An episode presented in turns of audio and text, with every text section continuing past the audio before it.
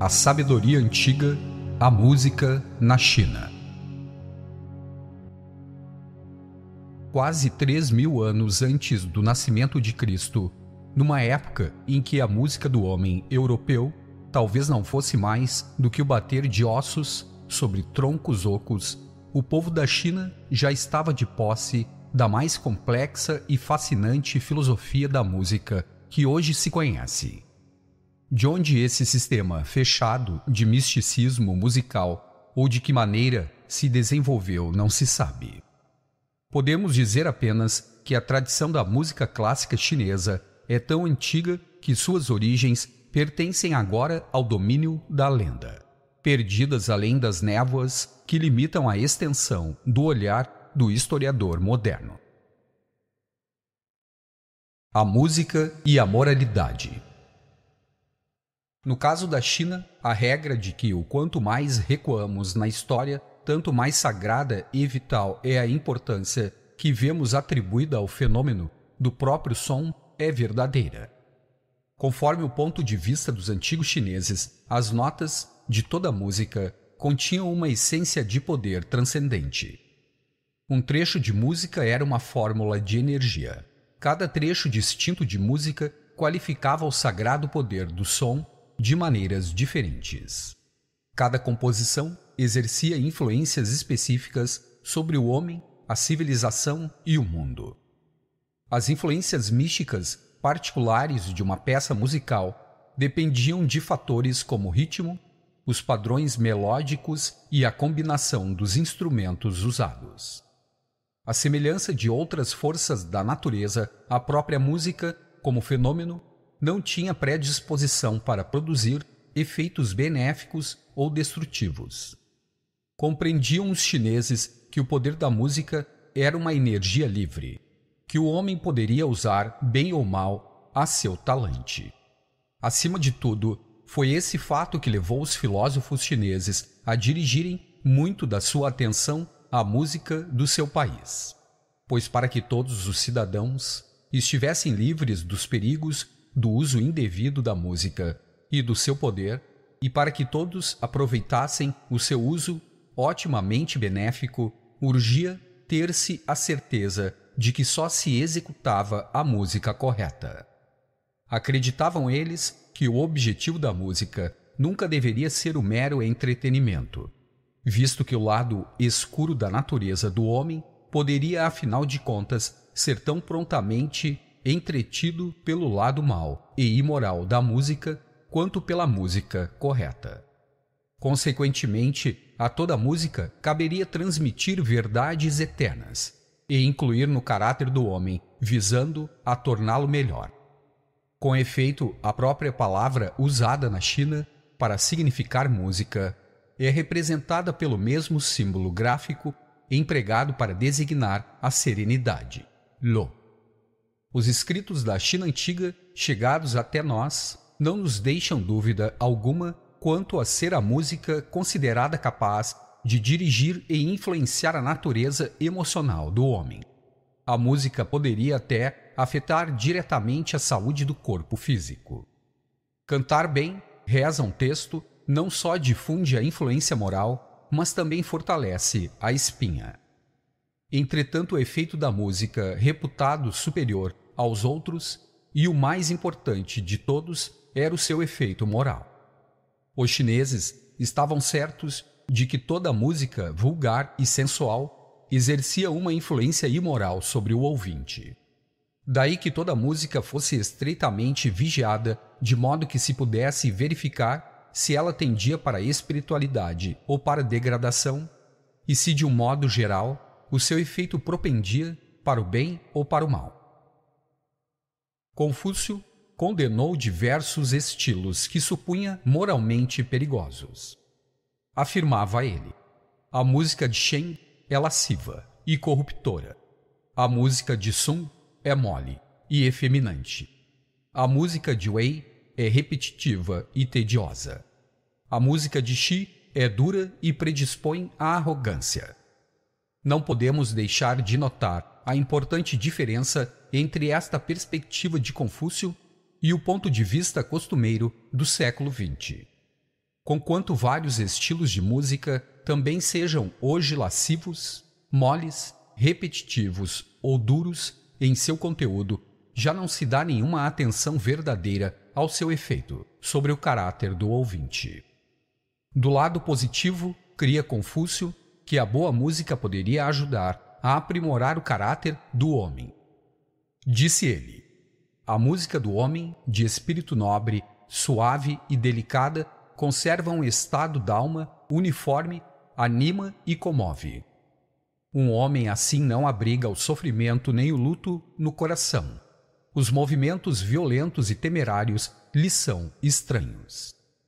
Mais do que isso, uma vez que os indivíduos são os materiais básicos de construção da sociedade, a música também poderia afetar nações inteiras, melhorando-as ou piorando-as. De acordo com Confúcio, se alguém desejar saber se um reino é bem ou mal governado, se a sua moral é boa ou má, examine a qualidade da sua música, que lhe fornecerá a resposta. Em virtude do poder para o bem ou para o mal inerente às artes tonais, o efeito moral da música era julgado tão importante pelos chineses que constituía o teste mais importante do seu valor. Eis aí um pensamento para o dia de hoje para muitos músicos contemporâneos e seu público. Segundo os chineses, eram pouquíssimos os efeitos benéficos que a boa música não poderia proporcionar a uma civilização. Na antiga obra chinesa Yoki, Memorial da Música, lemos: Sob o efeito da música, os cinco deveres sociais são sem mistura. Os olhos e os ouvidos claros, o sangue e as energias vitais equilibradas, os hábitos reformados, os costumes aprimorados, o império respira uma paz completa. A música e a espiritualidade. Inúmeras lendas chinesas atestam maiores e até mágicas possibilidades da música. Uma, por exemplo, nos conta como mestre de música Wen de Sheng aprendeu a dominar os elementos. O mestre Wen acompanhava o grande mestre Xiang em suas viagens. Durante três anos, mestre Wen arranhou as cordas da cítara, mas não lhes arranhou melodia alguma. Disse-lhe então mestre Xiang: Deixe disso, vá para casa. Depondo o instrumento no chão, mestre Wen suspirou e respondeu: não é que eu não possa produzir uma melodia. O que tenho em mente não se relaciona com cordas. Não viso a tons. Enquanto não a tiver alcançado no coração, não poderei expressá-lo no instrumento. Portanto, não me atrevo a mover a mão e ferir as cordas. Dê-me, porém, um pouco de tempo e examine-me depois. Volvido algum tempo, voltou e aproximou-se outra vez de mestre Xian, que lhe perguntou: E então, como vai a sua execução? Era primavera, mas quando mestre Wen dedilhou a corda, Shang o acompanhou-lhe a dedilhar com o oitavo semitom. Um vento frio se levantou e os arbustos e as árvores deram frutos. Agora era outono. Mestre Wen dedilhou novamente uma corda Desta feita a corda, tchau, e acompanhou-a com o segundo semitom. Ergueu-se uma brisa lânguida e quente, os arbustos e as árvores floresceram. Era verão agora, mas ele feriu a corda Yu e fez que lhe respondesse o décimo primeiro semitom, o que provocou a queda da geada e da neve e o congelamento dos rios e dos lagos. Quando o inverno chegou, tocou a corda Xi e acompanhou-a com o quinto semitom. Rompeu o sol e o gelo e imediatamente se derreteu. Finalmente, mestre Wen de Shen tangeou a corda Kung e o fez em uníssono com as outras quatro cordas. Formosos ventos murmuraram, ergueram-se nuvens de boa fortuna, entrou a cair um doce orvalho e os mananciais das águas avolumaram-se pujantes. Está claro que não se deve tomar essa lenda pelo seu valor ostensivo. Os chineses criam de fato que a música influi nos fenômenos da natureza. Não acreditavam, todavia, se pudesse esperar que os tons do homem mortal fossem capazes de evocar literalmente uma estação depois da outra, como afirma a lenda do mestre Wen de Sheng. Mas se atentamos melhor para a história, sem esquecer a grande tendência do antigo espírito chinês a gravitar em torno de assuntos espirituais e a expressar-se em termos simbólicos, um significado mais profundo se erguerá revelado ante nossos olhos. As quatro cordas externas da cítara e as quatro estações simbolizam a antiga concepção dos quatro aspectos do homem: sua mente abstrata, sua mente concreta, suas emoções e seu corpo físico. Estes quatro vieram mais tarde a ser chamados pelos alquimistas da Europa: fogo, ar, água e terra. Mestre Wen não pode satisfazer ao seu guru, Mestre Xiang, porque ainda não senhoreou os quatro aspectos do seu ser. Em razão disso, não lhe é dado executar música sublime, mas afasta-se e só volta depois de haver atingido a plena florescência da espiritualidade do seu coração. Agora, mestre Wen pode dedilhar as quatro cordas externas e provocar com elas um grande efeito. Da mesma forma, e muito mais significativamente, logrou o domínio total de seus processos mentais abstratos e concretos, de sua natureza emocional e física e pode tocá-los. Qual é o resultado desse império sobre o espírito e o corpo? O resultado vital é que, ao tanger as quatro cordas externas, sua natureza quádrupla, em uníssono, ele aprendeu também a ferir a corda central Kung, correspondente ao eu superior, ou natureza espiritual, da base quadrilateral da pirâmide da vida. Elevou-se ao próprio ápice da perfeição. Alcançou pleno domínio de si, e em vista disso, seu gênio interior manifesta-se agora desde o coração. Em vista disso, também sua música atingiu os níveis necessários de grandeza exigidos pelo Guru. A moral aqui é dupla. Em primeiro lugar, cumpre-nos dominar nossa natureza quádrupla antes de lograr o nosso pleno desenvolvimento. Em segundo lugar, somente depois de consegui-lo, podemos executar a música que realmente vale a pena ser executada. Outra narrativa lendária, tirada do Shun King, livro de Odes, descreve uma música tão sublime que invocava a presença dos grandes homens espirituais do passado, que se haviam alçado ao céu. Kuei, o músico-chefe do imperador, Shun, disse: quando eles bateram de leve e com força na pedra ressoante, e feriram e varreram o Shin e o She, a fim de se afinarem com o canto, antepassados e progenitores desceram e visitaram-nos.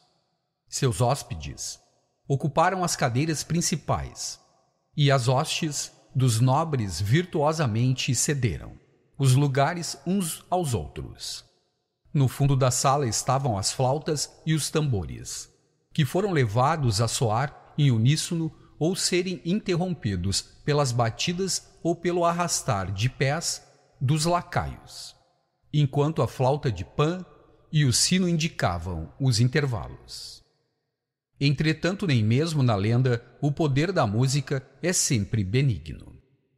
Um relato, por exemplo, fala de uma música inventada pelos demônios e pelos espíritos, que provocou uma tempestade, destruiu o terraço do palácio do príncipe Ping Kung e em seguida ocasionou a doença e a morte do príncipe. Oon na China. Por que a importância vital da música no sistema filosófico da China antiga? porque se acreditava que a música encerrava em seus tons elementos da ordem celestial que governava o universo inteiro. Como os povos de outras civilizações antigas criam os chineses, que todo som audível, incluindo a música, era uma forma de manifestação de uma forma muito mais fundamental de som superfísico. Esse som fundamental equivalia ao que os hindus denominam Om. No crer dos chineses, o som fundamental, posto que inaudível, se achava presente em toda parte, como vibração divina. De mais a mais, também se diferenciava em doze sons ou tons menores, cada um dos quais era uma emanação e um aspecto do som fundamental, porém mais próximo em vibração do mundo físico tangível. Cada um dos doze tons cósmicos se associava a uma das doze regiões zodiacais dos céus. A astrologia e os doze tons cósmicos. Os doze tons estavam na raiz da mais antiga concepção da astrologia registrada pelo homem. Isto é, concebia-se originalmente a astrologia baseada nesses doze tons e nas influências que as suas frequências vibratórias exerciam sobre a Terra. Em todas as terras, nos tempos antigos, a astrologia começou como o estudo do tom cósmico. Em quase toda parte do mundo civilizado prevaleceu esse conceito. Supunha-se a ordem perfeita dos céus, governada pelos doze tons. Os antigos, por conseguinte, começaram a considerar a mesma ordem celestial no mundo terreno. Fizeram-no de muitas maneiras, algumas das quais chegaram até o nosso tempo, embora sua significação original esteja agora esquecida. Dois exemplos subsistentes do misticismo ligado ao número 12 são, por exemplo, a divisão do ano em 12 meses e a do dia em 24 horas. Nos tempos antigos, contudo, tais divisões não eram arbitrárias tampouco representavam mera homenagem supersticiosa aos céus. Eram antes, para os antigos, casos do sábio reconhecimento por parte do homem de fatos objetivos científicos. Acreditava-se que os doze tons se expressavam de fato individualmente em maior ou menor grau, de acordo com o mês do ano, a hora do dia e assim por diante. Determinado tom soava com maior destaque em certo mês e no transcorrer de certa hora do dia. A filosofia chinesa está impregnada da ideia dos opostos. Das duas forças opostas, posto que não necessariamente contrárias, espalhadas por toda a natureza, que se chamam Yang. A força masculina positiva e Yin, a força feminina negativa. A ciência do século XX não pode deixar de concordar com esse conceito. Em tudo se encontram duas forças opostas. Desde a carga magnética e a estrutura das partículas subatômicas até os ciclos das fases da Lua, da noite e do dia, dos sexos, da vida e da morte. Em vista dessa base yin e yang da filosofia chinesa, não constitui surpresa para ninguém terem julgado os chineses que entre os doze tons cósmicos havia seis de natureza Yang e seis de natureza Yin. Os seis tons Yang e os seis tons Yin eram responsáveis entre si pela criação e sustentação de tudo no universo. O som em cima e o som embaixo. Concebia-se o som audível como manifestação do nível físico dos doze tons. Em outras palavras, o som na Terra era uma espécie de meio tom, por assim dizer, das vibrações celestes. Esse fato estava implícito na razão por que os antigos atribuíam tão tremenda importância ao som deste mundo. Pois não somente os sons audíveis eram meios tons, dos tons celestiais, mas também se supunha que contivessem algo do poder sobrenatural dos tons celestiais.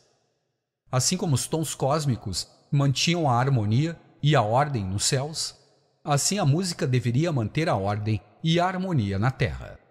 E para que isso acontecesse, bastava que a sua composição e execução proporcionassem um reflexo adequado da ordem, da harmonia e da melodia dos tons cósmicos e que a música da terra dependesse ou não da qualidade e da natureza da sua composição e execução.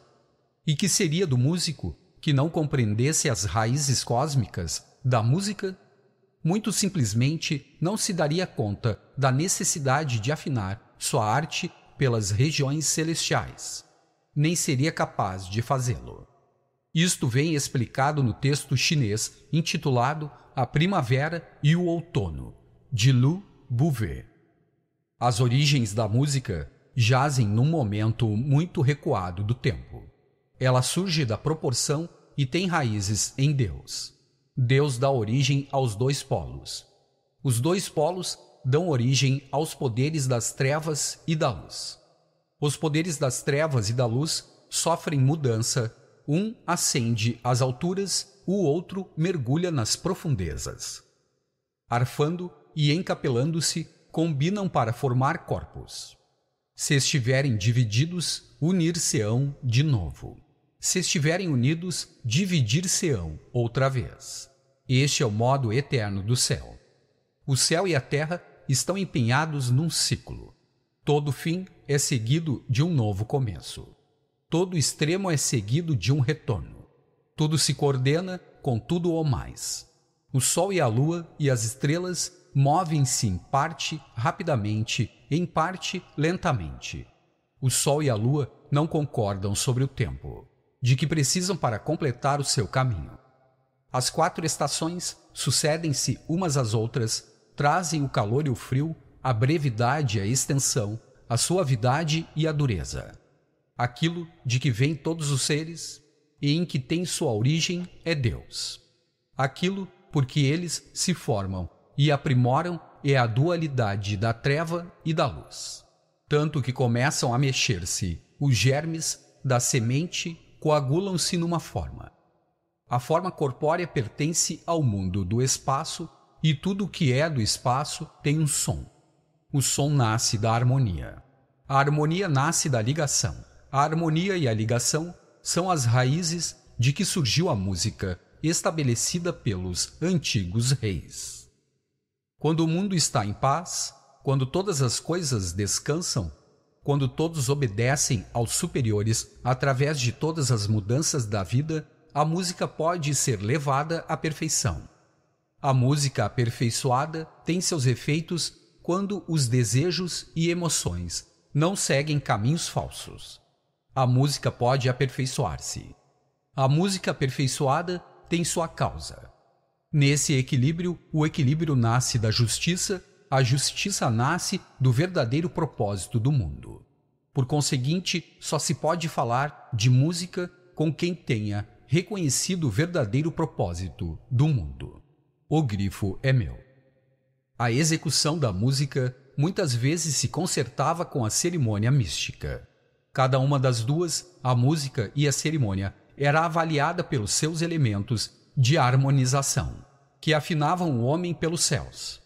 Cada uma delas ajudava o ser humano, seus pensamentos, sentimentos e atos físicos, a ajustar-se aos ritmos e às harmonias do universo. Escreveu Confúcio que a cerimônia estabelecia a maneira correta do movimento físico do homem, ao passo que a música lhe aprimorava o espírito e as emoções. No texto antigo, Li Shi, via-se a harmonia e a sagrada proporção do céu entrando na terra pela mediação, respectivamente da música e do ritual. A música é a harmonia do céu e da terra, ao mesmo passo que os ritos são a medida do céu e da terra. Através da harmonia, todas as coisas se tornam conhecidas. Através da medida, todas as coisas se classificam apropriadamente. A música vem do céu. Os ritos são afeiçoados por propósitos terrenos. A meta do músico consistia em manifestar, no meio do som audível, uma música que expressasse a concordância com a ordem celeste. E para consegui-lo, fazia-se mister não só proficiência artística, mas também conhecimentos e disciplina científica muito precisa. Isso era, assim, por ser tão íntima a relação entre a música da terra e a concepção chinesa da ordem universal. Nada na música clássica chinesa se deixava ao acaso, ou se executava de maneira arbitrária. Como estremeceriam os sábios chineses ouvindo muita coisa do que passa por música hoje em dia. Da concepção chinesa de que os padrões da vida acompanham os padrões da música, seguia-se lógico uma consequência. As notas fortuitas ou arbitrárias tenderiam a precipitar o caos e a anarquia no seio da sociedade em geral. Finalmente, pretendia-se, de um modo ideal, que cada nota invocasse forças cósmicas específicas. Nesse sentido, a música clássica chinesa não poderá ser compreendida se for enfocada pelo método ocidental normal de análise musical. Bem poderá o futuro doutor em pesquisas tentar avaliar os ritmos da antiga música chinesa, suas formas e estruturas. Na realidade, porém, é-nos tão difícil captar o âmago e a intenção final da música dessa maneira quanto assimilar guerra e paz, analisando a frequência com que lhe aparece no texto cada letra do alfabeto. Como disse alguém, que importa a estrutura das vagas que sustentam um objetivo útil? O importante é que o objetivo não se perca. Como dissemos, cada um dos doze tons celestiais correspondia a um mês astrológico do ano, durante o qual se julgava que o tom soava de maneira mais conspícua em toda a extensão da Terra. Os primeiros seis meses do ano expressavam seis tons yang. Os segundos seis meses, do meado do verão até o solstício de inverno, expressavam os tons yin. O músico executava sua música numa tonalidade associada ao mês zodiacal corrente. Cada uma das doze notas, ou lui, do sistema musical chinês correspondia a um dos meses. A nota de cada mês era em som audível, o reflexo terreno ou meio tom do tom celestial do mês. Portanto, cada mês do ano possuía seu próprio lui, tônico e dominante, com o qual cumpria executar toda a música cerimonial daquele período. Para o espírito chinês, era evidente por si mesmo e indisputável que o estado perfeito só poderia manter se se ajustasse à ordem celestial. Por conseguinte, as funções do Estado também se achavam associadas a um tom, ou fazê-lo. Manter-se em harmonia, afinação com os princípios que governavam o universo. Trazia para o Estado as bênçãos da preservação indefinida. A perda dessa afinação com a ordem celeste, contudo, reduzia inevitavelmente qualquer nação a um estado de imperfeição e impermanência. Os princípios celestiais eram eternos e tudo que estivesse em harmonia com eles perduraria. A sublevação e o declínio nacionais sempre ocorriam porque tal nação não se achava em harmonia com os princípios universais da ordem divina. Em particular, os principais funcionários da nação deveriam estar similarmente ajustados às suas personalidades e compreensão espiritual deveriam ser literalmente a corporificação dos tons cósmicos. Cada uma das funções de imperador, imperatriz, ministro, etc., por conseguinte, possuía o seu próprio tom especial sintonizado com determinado tom cósmico. A tonalidade em que se executava a música de um rito recebia também, portanto, a influência do tom da função oficiante. A música harmoniosa passou a ser a realização na terra da vontade do alto. Por sua adequação aos princípios do céu, a música da terra poderia obrigar, pela lei da ressonância harmônica, as energias do céu a se incorporarem nos chefes do Estado. O misticismo da música. Entretanto, apesar de toda a atenção dada aos pormenores da música terrena, os chineses não esqueciam a origem una de todos os tons cósmicos e de todos os sons da Terra. A vibração cósmica fundamental, não diferenciada, era um conceito central da filosofia chinesa. Foi essa vibração una que, emanado de Deus, veio a ser os dois, yin e yang, sobre os quais se baseou toda a criação. Acreditava-se que a vibração una, origem de toda matéria, energia e ser, era o verbo enunciado do Supremo. Visto que cada um dos doze tons cósmicos não passava de um aspecto, uma duodécima parte da vibração una, achavam os chineses que literalmente cada nota musical, reflexo de um dos doze tons, era também uma manifestação terrena do grande tom uno. Cada nota de música, na verdade, executava-se como uma celebração, uma homenagem e uma invocação ao tom pai. E uma vez que todo e qualquer som derivava dessa vibração, os próprios sons da música, por si só, independentemente de sua combinação com outros tons, neste ou naquele padrão melódico, eram muito reverenciados pelos sábios músicos. Para compreender uma coisa dessas, forçoso é que o músico moderno ocidental ou simples amante da música instile em si mesmo um jeito muito diferente de ver as coisas. Tendemos a assumir uma atitude ocidental um tanto quanto arraigada diante da apreciação musical, mas se quisermos chegar a perceber realmente o significado que tinha a música para o espírito chinês, precisamos voltar ao princípio. Precisamos, primeiro que tudo, ajustar e focar de novo as faculdades com que ouvimos e apreciamos a música. Hoje em dia, via de regra, não atentamos de modo algum para as notas da música. Estranha afinação e, todavia, verdadeira. Não tendemos a prestar atenção às próprias notas. Tudo que ouvimos e assimilamos são as combinações de certo número de notas em forma de melodia.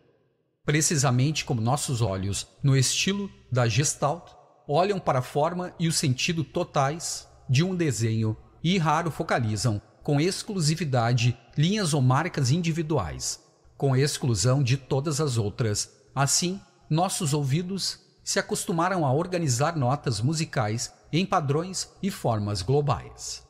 Pouca atenção se dispensa às qualidades de cada som. Os músicos profissionais referem-se às vezes a esse fato dizendo que na música de hoje não prestamos atenção às notas, mas tão somente aos intervalos. As diferenças de altura entre as notas. A tendência vigorosa é para ouvir apenas a corrente melódica, como um erguer-se e um cair de diferenças de altura. Nisso, as notas propriamente ditas não têm a menor importância, a não ser como pontos na partida que determinam o rumo que há de seguir a linha melódica para cima ou para baixo. As notas, portanto, são muito parecidas nesse sentido com os pontos da matemática e da geometria. Indicam uma posição, mas não ocupam área nenhuma. Assim como na matemática, uma linha liga os pontos uns aos outros de forma abstrata, assim também, teoricamente, essa linha não tem largura e não ocupa área alguma. Não era assim, porém, que os antigos chineses consideravam as notas musicais. Para ele, as próprias notas individuais tinham realidade, vida e vibração. Não eram pontos abstratos no quadro negro do matemático, senão pontos grandes, radiantes, prens de sentimento e de sentido esotérico.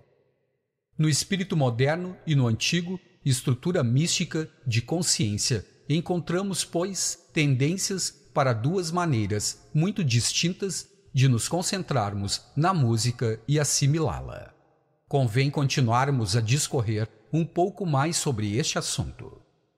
Dois enfoques diferentes da experiência da arte tonal: o concreto e o místico, o objetivo e o subjetivo. Num, o ouvinte recua, avalia a estrutura da peça. É lá, si, lá, si, lá. Ou lá, si, lá, si, lá. E observa a originalidade das harmonias na fuga final. No outro, o peregrino tonal mergulha nas notas, tenta alcançar-lhes a fonte, transformar-se nelas. Não se trata de um enfoque estar certo e o outro errado. Cada qual é válido à sua maneira. O que podemos denominar enfoque concreto predominou, obviamente no Oeste, por certo número de séculos. É interessante notar que, em sua extensão, para a proeminência em todo ocorrer das eras barroca e clássica na Europa, ele correu paralelamente à extensão simultânea da ciência objetiva e do domínio cada vez maior do mundo concreto por parte do homem. Assim como o homem ocidental começou a classificar os fenômenos da natureza e a fazer experiências com eles, assim também surgiu uma música que era uma ciência em que se analisava cuidadosamente cada um dos seus componentes e se considerava com o mesmo cuidado cada nota composta. Por fim, a semelhança da fórmula científica ou do processo experimental, trechos de música passaram a ser totalmente compostos de antemão, não sendo permitido aos executantes alterarem uma única nota para que a obra inteira não se subvertesse. E no Oriente? O espírito oriental sempre tendeu a dirigir sua atenção não para dentro do mundo, senão para além dele. Da mesma forma, a música oriental. Cada ritmo é uma prece, cada melodia uma contemplação.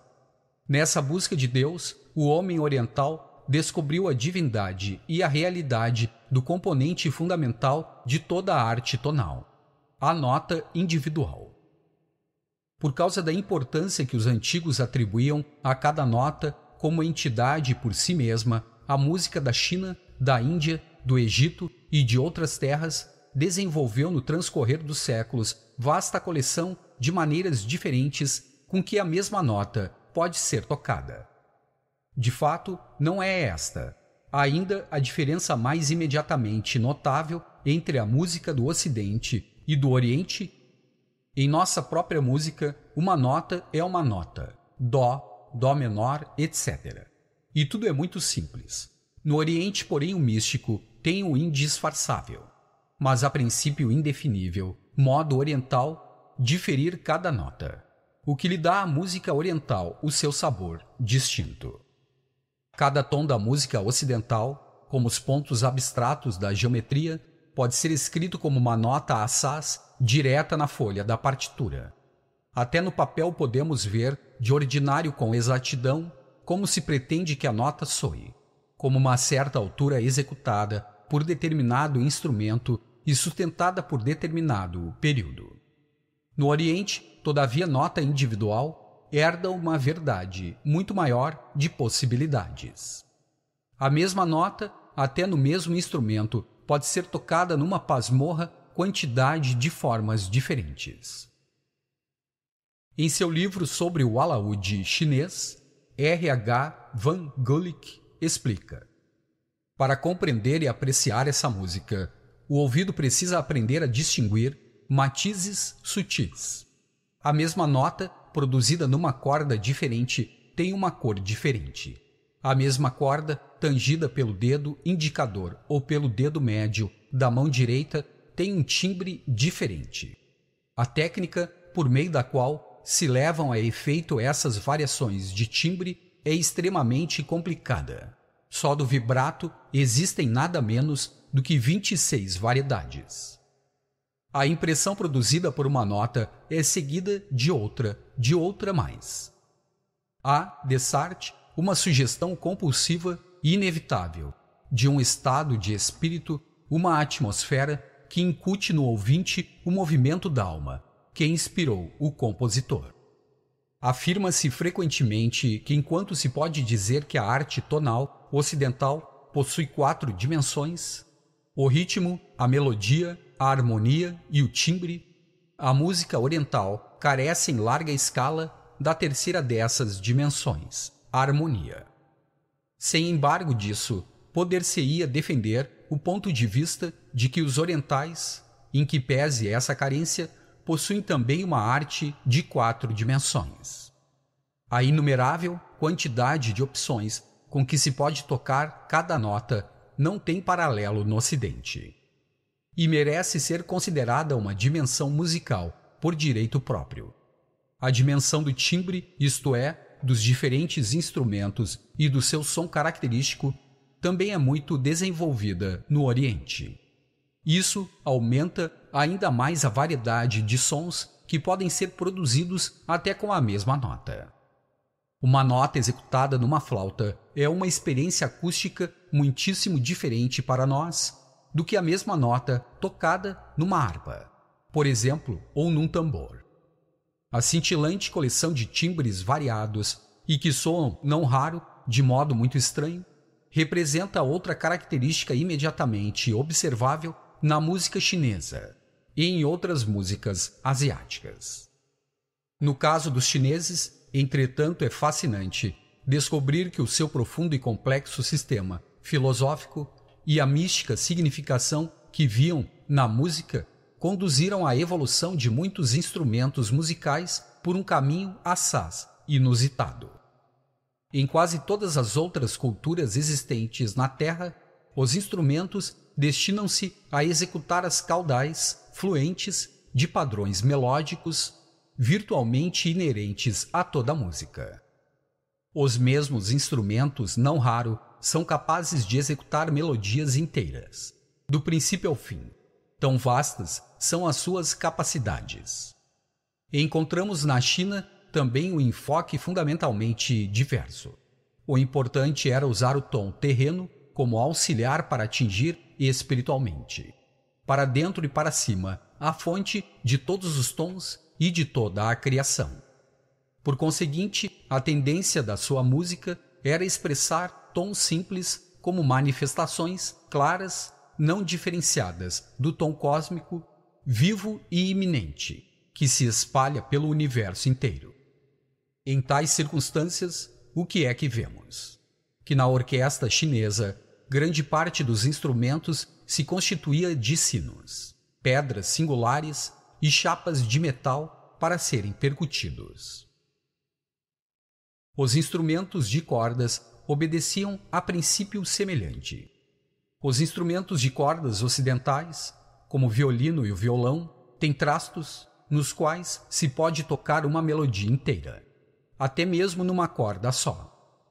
Na China, todavia, preponderava a corda sem trastos. Como na harpa, onde cada beliscar da corda soava como única e pura emanação de Deus. Nem no caso dos instrumentos de sopro se afastavam os chineses da ênfase que davam aos tons singulares. Em lugar de consistir num tubo com orifícios ou algum outro mecanismo para variar a altura, os instrumentos de sopro chineses consistiam em fieiras de tubos juntados uns aos outros de modo que cada tubo conduzia sua própria e singular diferenciação da vibração cósmica. De ordinário, os tubos eram doze, um para cada um dos doze tons celestiais e seus equivalentes audíveis. Também se usava a flauta de Pan, obviamente baseada no mesmo princípio, porém em miniatura. Pode parecer, do que acima fica dito, que a música resultante era dura nula, sem melodia, mas nada mais distante da verdade. Como vimos, poderiam tocar-se notas singulares de todas as maneiras possíveis, estendidas e enriquecidas de matizes sutis. Além disso, as execuções orquestrais punham ante os olhos de todos a maravilhosa habilidade dos executantes em fundir a sucessão de notas dos diferentes instrumentos numa melodia estreitamente coerente e fluente. Isto é, as melodias eram menos a miúde executadas pelos mesmos instrumentos do princípio ao fim, do que construídas com as notas de instrumentos distintos. A prática não é de todo desconhecida na música ocidental e denomina-se música aberta ou entrecortada. A ela se referiu Beethoven ao tratar do seu divino quarteto para cordas em dó sustenido menor, opus 131, quando escreveu que ele continha uma nova maneira de escrever a voz. Casos notáveis também aparecem na suíte Os Planetas de Holst. Tais melodias abertas, porém, eram menos a exceção do que a regra na China antiga. e ainda subsistem, até certo ponto, na música folclórica chinesa da era moderna. O efeito sobre o ouvinte, sem dúvida, é de expansão do espírito. Somente alargando e aguçando a consciência poderemos assimilar a melodia plena e sua beleza. Com efeito, já que nenhum instrumento é capaz de reivindicar a posse da melodia enquanto ela voa de um instrumento para outro com cintilante rapidez. Dir-se-ia que a própria música se emancipa dos instrumentos terrenos. Espírito independente paira no alto e fala através do meio instrumental que lhe apraz. A música e a magia prática. Os imperadores chineses empregavam surpreendentemente inúmeros músicos. A dinastia Tang, por exemplo, 618 a 907 d.C., sustentava nada menos do que 14 orquestras da corte, cada uma das quais se compunha de um número que oscilava entre 500 e 700 executantes. Que diriam os eleitores de hoje de um emprego tão grandioso e desnecessário dos fundos públicos? Apesar disso, segundo os antigos, manter tantos músicos estava longe de ser desnecessário ou supérfluo, mas ao contrário, era o suprassumo da sabedoria, pois se acreditava que a energia invocada pelos padrões tonais, divinamente afinados dessas orquestras da corte, exercia uma influência de alcance incalculável em todos os negócios da nação. Negócios tão cruciais e abrangentes quanto os da economia, dos padrões musicais, do comportamento, da agricultura e assim por diante. Durante o império da dinastia Tang, só uma orquestra regular chegou a ter nada menos do que 1.346 músicos. Não admira que se tratasse de uma orquestra destinada a tocar ao ar livre. Para acomodá-la, no Royal Albert Hall de Londres, teria sido preciso colocar os músicos nas filas das poltronas e o público limitado no palco. Mas desse número imenso de executantes se depreende que se sabia ser mística a verdadeira função da orquestra, uma vez que tais quantidades são totalmente desnecessárias para quaisquer finalidades de execução de peças musicais que visem ao entretenimento. Qual era então a verdadeira função pretendida da orquestra? Simplesmente que quanto maior fosse ela, tanto maior seria o volume de som produzido. E quanto maior fosse o som, bem como o número de espíritos ativamente envolvidos na sua produção, tanto maior seria a proporção de energia cósmica invocada e transmitida. Dessa maneira, ocorria um vasto transbordamento com o qual toda a região se fortalecia e iluminava espiritualmente. Registraram os historiadores chineses que, para os solstícios e outras festividades importantes, a dinastia Tang também juntava uma orquestra composta, segundo se afirmava, de nada menos do que 10 mil músicos. É manifesto, portanto, que estamos aqui lidando com uma visão da função da música muitíssimo diversa da que propendera entre os ocidentais. No caso de inúmeras salas de música modernas, 10 mil executantes preenchiam três ou quatro vezes a capacidade da plateia para o público. Em confronto com o que se passa entre nós, podemos dizer que se dava na China muito maior destaque à participação do que a audição passiva. E isso porque a semelhança de lavradores que fazem suas colheitas ou soldados que defendem sua pátria, acreditava-se que os músicos e sua música, sem reserva alguma, funcionavam de um modo muito prático e extra musical. O som era poder, a música energia. A música e o tai chi. Toda música se baseia em números e proporções. Por exemplo, existem 12 notas na escala cromática moderna, sete das quais são maiores e cinco menores. Princípios matemáticos determinam as relações harmônicas entre elas. Por mais estranho que possa parecer, quando nisso concentramos a atenção, não podemos deixar de comentar que para o músico ocidental comum, os números e relações da música continuam sendo exatamente isso e nada mais. Ele não lhes percebe nenhum significado especial. E o que é ainda mais surpreendente, nem sequer o procura, pois estando a sua consciência inteiramente presa ao mundo das aparências, realmente não vê o mato por causa das árvores. Aprende na escola os rudimentos dos números e das relações inerentes à música e a partir desse momento, nem por um instante pensa em perguntar por quê. O espírito chinês antigo, no entanto, sempre se interessava mais pelas causas do mundo de efeitos exteriores do que pelo próprio mundo. Supunha-se na China que a matemática da música englobava as proporções e princípios sagrados, cósmicos, que governavam toda a criação, e de todos os números, o 1 um e o 2 eram os mais fundamentais. O número 1 um era o número da unidade e o número de Deus, o grande 1. Um. Notas individuais e execuções individuais construíam sempre representações de Deus. O número 2 representava a primeira diferenciação do 1 um nas polaridades opostas do Yang e do Yin, ou do Tai Chi. O conceito de duas forças equilibradas, interativas, é a coluna vertebral de todo o sistema da antiga filosofia chinesa. Tudo no universo, incluindo a música, consistia em distintas combinações das duas forças fundamentais. Supunha-se que uma orquestra, por exemplo, mantinha um equilíbrio igual entre Yang e Yin, quando a metade dos executantes era masculina e a outra metade feminina. Além disso, certos meses do ano eram Yang e outros Yin. E entre os meses Yang, por exemplo, alguns eram mais Yang do que os outros. Por isso mesmo, a música deveria ser executada cada mês num tom que partilhasse do equilíbrio entre Yang e Yin daquele mês.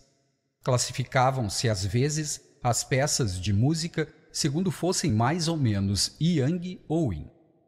Os compassos iniciais da Quinta Sinfonia de Beethoven teriam sido classificados como muito Yang, masculinos, ativos e positivos ao passo que a Ave Maria de Bach, Gounod, como muito in.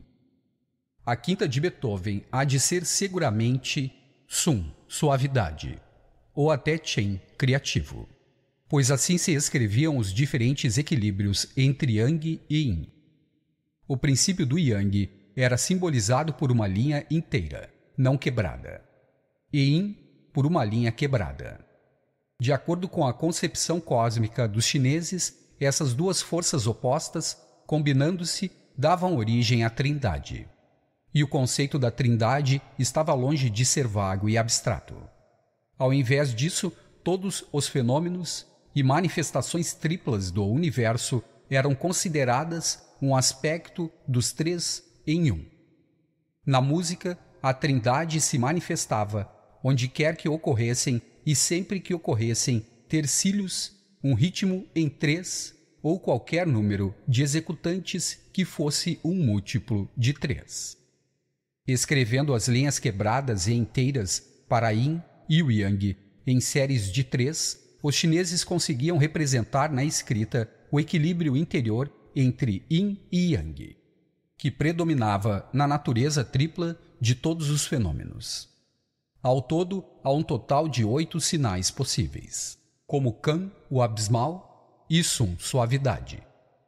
Supunha-se que esses oito sinais, conhecidos como Qua, simbolizavam as oito permutações e combinações básicas da existência. Daí que o número oito também assumisse um significado místico na música. Isso conduzia a outro modo com que os chineses buscavam espelhar a ordem celeste no seu sistema musical. Em harmonia com o fato de haver oito manifestações básicas da força Yang Yin no universo, agrupavam-se os instrumentos musicais em oito classes.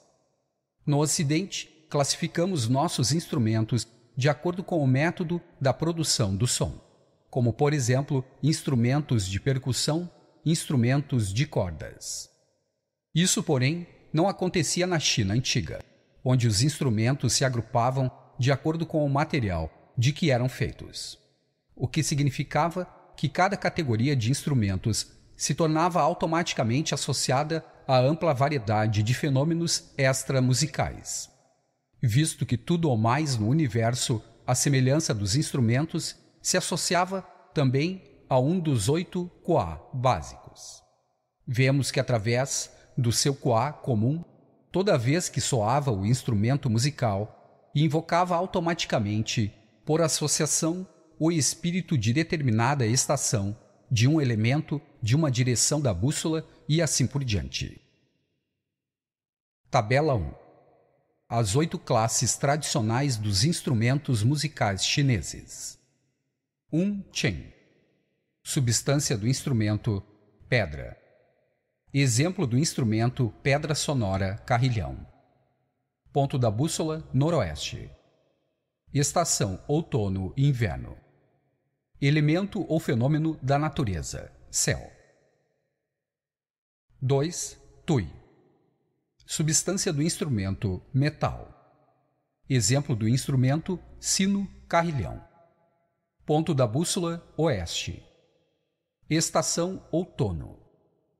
Elemento ou fenômeno da natureza, umidade. 3. Li. Substância do instrumento, seda. Exemplo do instrumento, cítara. Ponto da bússola, sul. Estação, verão. E elemento ou fenômeno da natureza, fogo. 4. Shen substância do instrumento bambu. Exemplo do instrumento flautas de pã. Ponto da bússola leste. Estação primavera. Elemento ou fenômeno da natureza trovão. 5. Sum. Substância do instrumento madeira. Exemplo do instrumento caixa do tigre. Ponto da bússola sudeste Estação primavera-verão. Elemento ou fenômeno da natureza: vento. 6. Can. Substância do instrumento: pele. Exemplo do instrumento: tambor. Ponto da bússola: norte. Estação e inverno. Elemento ou fenômeno da natureza: água. 7.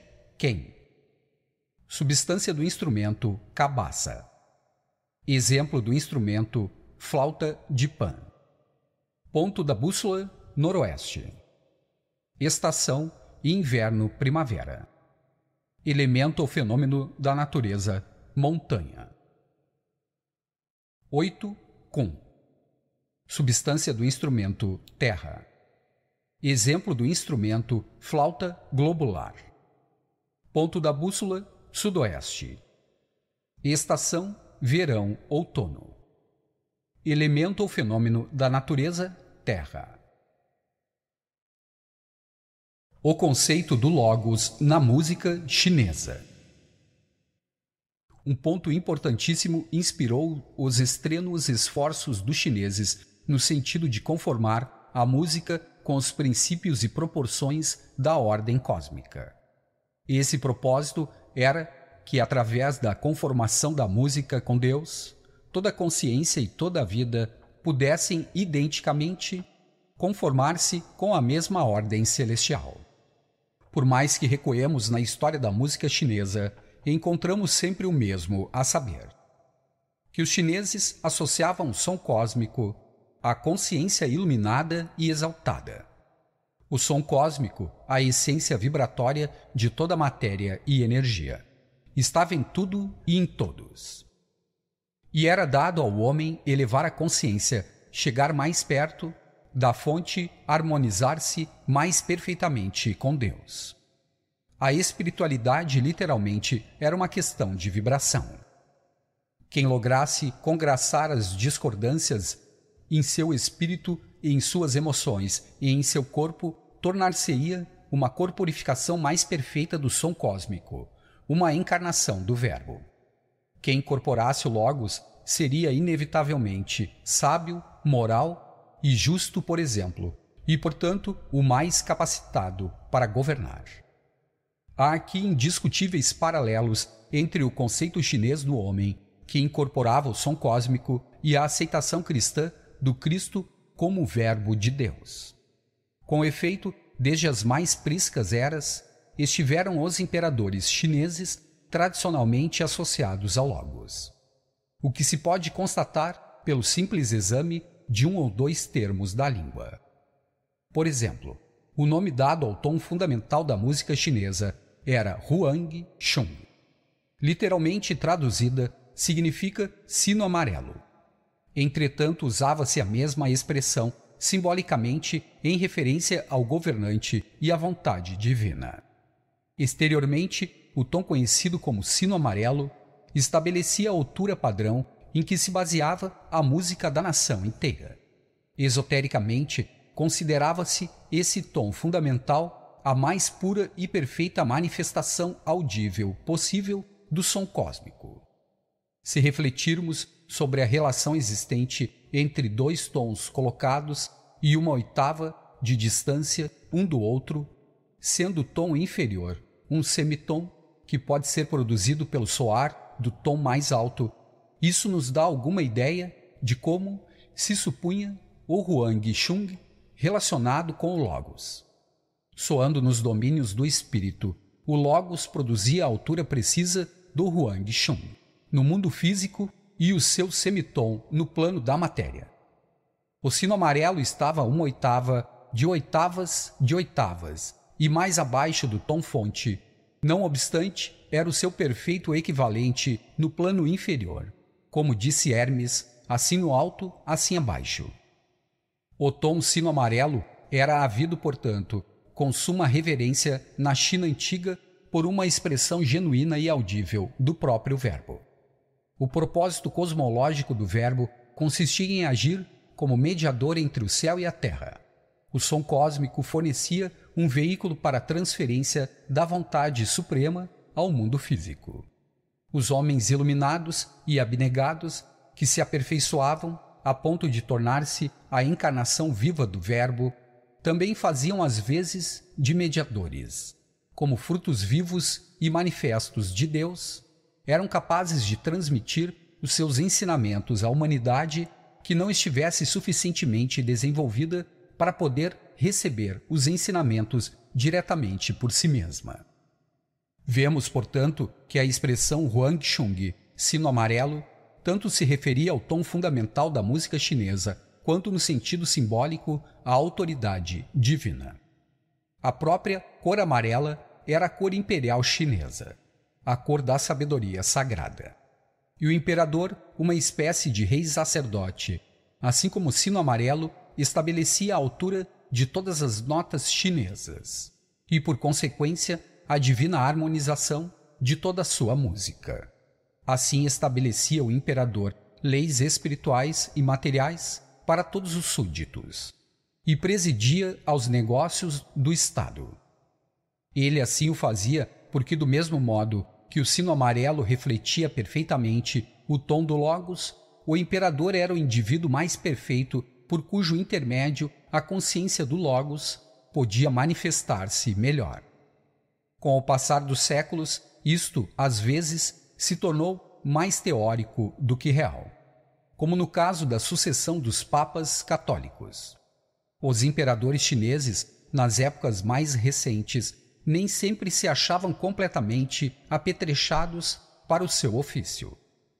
Originalmente, todavia, o imperador de fato era legislador e guru de seus devotados súditos e porta-voz terreno do Verbo de Deus. Não se cria, porém, que a encarnação do Logos fosse o ofício de uma pessoa só. Todos os seres eram manifestações sua. Todos podiam aspirar à pureza e à iluminação da consciência, através da qual se tornavam a perfeita e não distorcida presença do Verbo. E em tais circunstâncias, o mesmo propósito da música se tornavam a perfeita e não distorcida presença do Verbo. Nota: a lenda de Lin Lun, em que se descreve a altura original do Huang Shung, transmite de maneira muito poética o elo logóico entre a consciência aperfeiçoada e o tom fundamental perfeito. Afirma-se que o tom original correspondia à altura precisa da voz de Ling Lung, quando ele falava sem paixão. E em tais circunstâncias, o mesmo propósito da música chinesa visava a este fim, pois o seu ritual e música clássica eram superiormente dirigidos à elevação e à purificação de todos os executantes e de todos os membros do público. A música chinesa daquele tempo era notável pela tentativa que fazia de libertar o ouvinte das cadeias do mundo físico.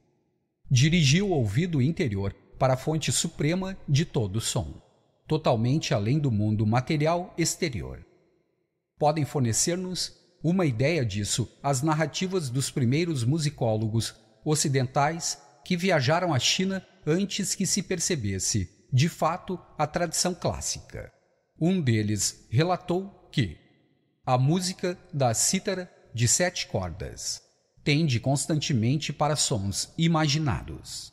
Prolonga-se um vibrato por longo tempo, depois de haverem cessado todos os sons audíveis.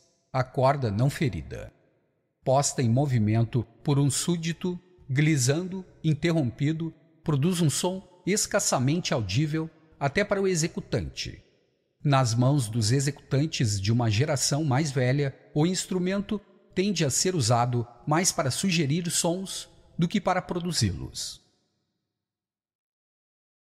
Dos tempos e dos ciclos, da música e dos modos. Nunca se poderá exagerar a extensão em que a música se harmoniza com os princípios cósmicos. Cada uma das doze notas do sistema musical chinês se relaciona com os doze signos do zodíaco, um dos doze meses do ano e uma das doze horas do dia. Uma hora chinesa tinha exatamente a duração de duas das nossas. Considerava-se imperativo que a música terrena se ajustasse aos harmônicos celestiais daqueles ciclos de tempo. Como dissemos, presumia-se que o tom cósmico dominante mudasse com o passar de um mês zodiacal a outro. E assim também se acreditava que a relação harmônica entre os doze tons mudava com a mudança das fases da lua e da hora do dia. O problema que isto apresenta é manifesto. Como poderiam os chineses manter sua música em harmoniosa correspondência com os harmônicos dos céus se os próprios tons celestiais não cessavam de mudar em sua relação com a Terra? A solução era simples em teoria, porém menos simples na prática. Para cada uma das mudanças regulares do tom cósmico, os chineses mudavam a tônica e às vezes até o modo da música. Surpreende-nos hoje ouvir falar nessa prática. Imagine-se o regente moderno dirigindo a Orquestra Sinfônica de Londres na execução da nona de Beethoven, olhando para o relógio e de repente fazendo sinais para que a música fosse inteiramente transposta. Ou um pastor precipitando-se nave abaixo em uma manhã de domingo, gesticulando para o sombrio coro da igreja e bradando que acabavam de passar para touro. E sem embargo disso, os chineses eram muito sérios. Tinham a íntima e absoluta convicção de que sabiam o que estavam fazendo e por quê. É muito para duvidar que eles, algum dia, houvessem perpetrado a absurdidade acima descrita, para compor, reger, executar ou apreciar como ouvinte a música antiga. Fazia-se mister, muitas vezes, a absorção antecipada de grande quantidade de conhecimentos esotéricos, astrológicos e astronômicos. Os músicos sabiam precisamente o que tocar e como tocá-lo de acordo com a data e a hora do dia. Relava compreender que não somente os músicos, mas a própria astrologia chinesa, em sua origem, se baseava com firmeza no conceito do som cósmico. A astrologia era a ciência do som celestial. Consideravam-se os doze tons que emanavam do Verbo Uno, em suas várias combinações harmônicas a verdadeira causa das influências astrológicas em acontecimentos terrenos. Os efeitos astrológicos não eram os resultados inexplicáveis e não esclarecidos indistintamente atribuídos aos outros, como são para os astrólogos modernos. Pelo contrário, havia uma teoria científica e assaz plausível para explicar as influências astrológicas. Supunha-se que os doze tons do zodíaco que irradiavam para a Terra, suas vibrações superfísicas, fossem capazes de influir em estados psicológicos, fenômenos da natureza, etc.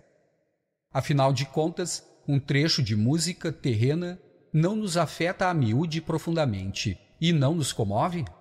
Muito mais poderão mudar o nosso estado de consciência, os harmônicos do além. Com efeito, não se compõe a matéria toda de energia que oscila em frequências variadas? Assim sendo, a ideia de que as ondas de energia de alta frequência provenientes de além da Terra podem afetar a matéria e a consciência não nos parece implausível nem supersticiosa. De acordo com os chineses, as passagens mensais de um signo do zodíaco para outro indicavam as modulações cósmicas no padrão dos harmônicos celestiais.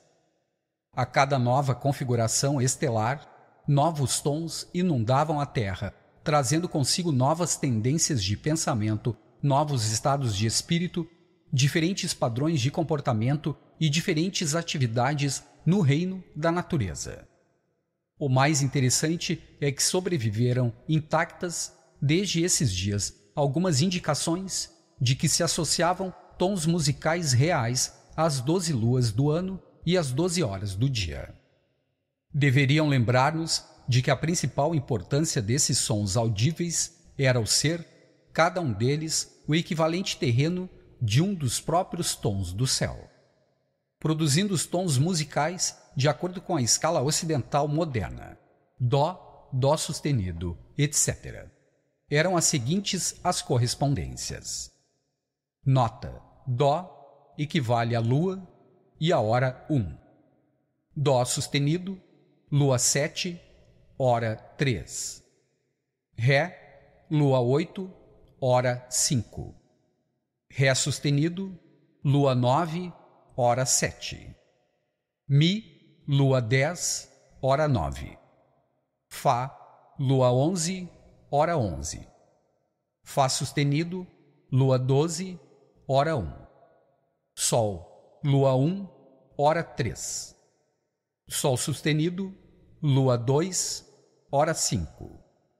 Lá, lua 3, hora 7. Lá sustenido, lua 4, hora 9. Si, lua 5, hora 11. Seria agradável pensar, a partir desses dados, pudéssemos agora levar adiante a tradição de transpor e alterar nossa música de acordo com o mês e a hora. Entretanto, uma advertência aos pretensos ressuscitadores da arte perdida. As notas ocidentais, acima indicadas, têm apenas a altura aproximada das chinesas. O tom fundamental do Huangshung, aproximadamente Fá, correspondia à décima primeira lua e à décima primeira hora.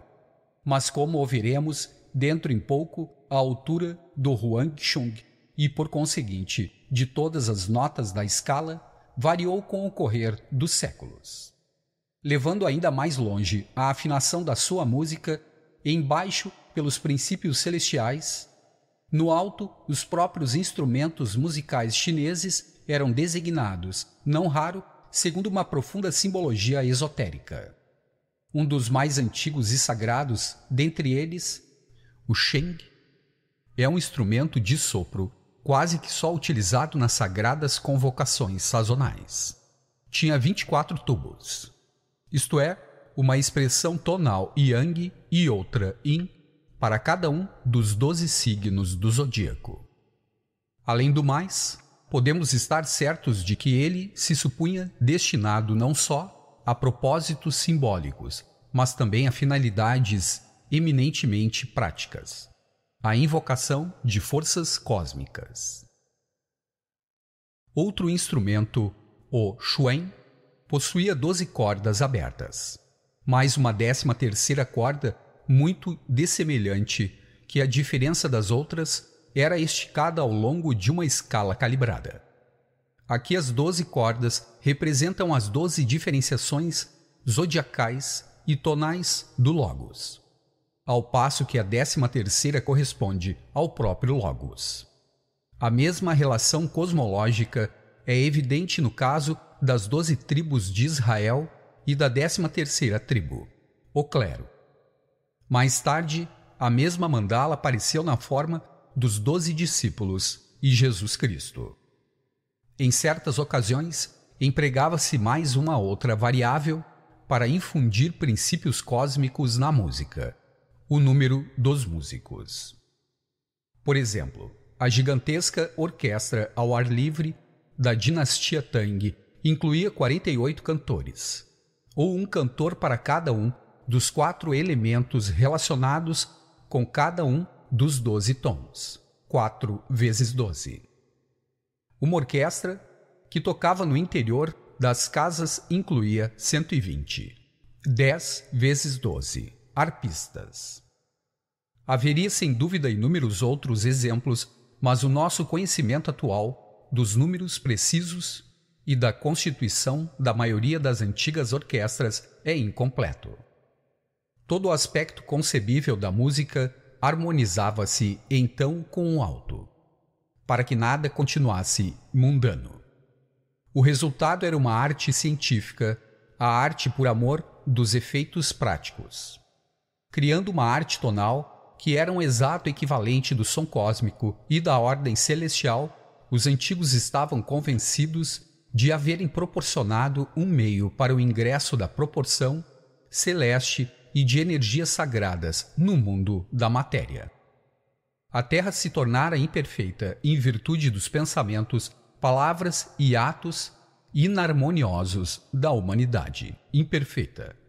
Mas toda a perfeição podia ser restaurada e mantida pela emissão de música perfeita. De Sartre, seria possível manter uma linha de estabilidade através da ciência do som sagrado contra novos avanços de forças discordantes que, se não se mantivesse, o equilíbrio conduziria ao desastre. O som sagrado era o equilíbrio contra a imperfeição e o mal. E mais, acreditava-se que a música corretamente aplicada reajustava finalmente o mundo à sua fonte original e perfeita. Não tem a música do mundo seus momentos de maior realce, seus trechos mais altos ou mais importantes? O mesmo se pode dizer da Sinfonia das Estrelas. Cria-se que emanações vitalmente importantes de tom inundavam a Terra em certos momentos especiais do ano. Os pontos médios de cada estação os dois solstícios e os dois equinócios eram períodos durante os quais se liberavam vastas radiações de energia sagradas no plano espiritual. A música agiria como meio de ajudar as forças de acrescentamento da vida a entrarem mais plenamente no mundo material. Era, portanto, nessas quatro épocas do ano que se poderiam usar a música e o ritual com maior eficácia do que em qualquer outro momento.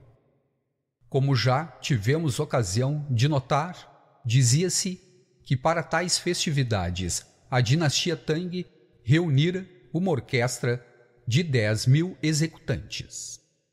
Revigorada por essas quatro afusões do som cósmico, todos os anos, a Terra recebia o que poderíamos denominar uma sinfonia anual das estrelas, de quatro movimentos invocando cientificamente o máximo possível de energia sagrada para o plano da Terra. A manutenção de quatro períodos anuais de ritual sagrado assegurava os maiores benefícios para a nação em todos os seus negócios nos três meses seguintes. Uma consciência dos quatro períodos vitais também é evidente em todo o correr da história espiritual e oculta do mundo ocidental. Por exemplo, as celebrações pagãs e mágicas buscavam canalizar, e não raro desviar, as energias do solstício ou do equinócio para níveis da libido mortal. Em resposta, os primeiros cristãos, que também tinham consciência do significado esotérico dos quatro pontos do meio das estações, estabeleciam certo número de celebrações e rituais sagrados a fim de ver, mais uma vez, as energias sagradas, pura e altruisticamente canalizadas. Os principais dentre esses períodos eram a Páscoa e o Natal, o equinócio da primavera e o solstício do inverno. Podemos também observar de passagem que tais ocasiões são hoje, em sua maior parte, naturalmente celebradas de maneira pagã e hedonística. Seria a atmosfera espiritual da Terra revolvida e acelerada de novo se as quatro convocações sagradas viessem mais uma vez a ser observadas de maneira correta, mediante o emprego mais geral e difundido do canto sagrado e da bela música? O Huang Shung como embasamento da civilização. Para os sábios e imperadores da China antiga, a conciliação da terra com o céu e a do homem com o Supremo era literalmente o propósito da vida.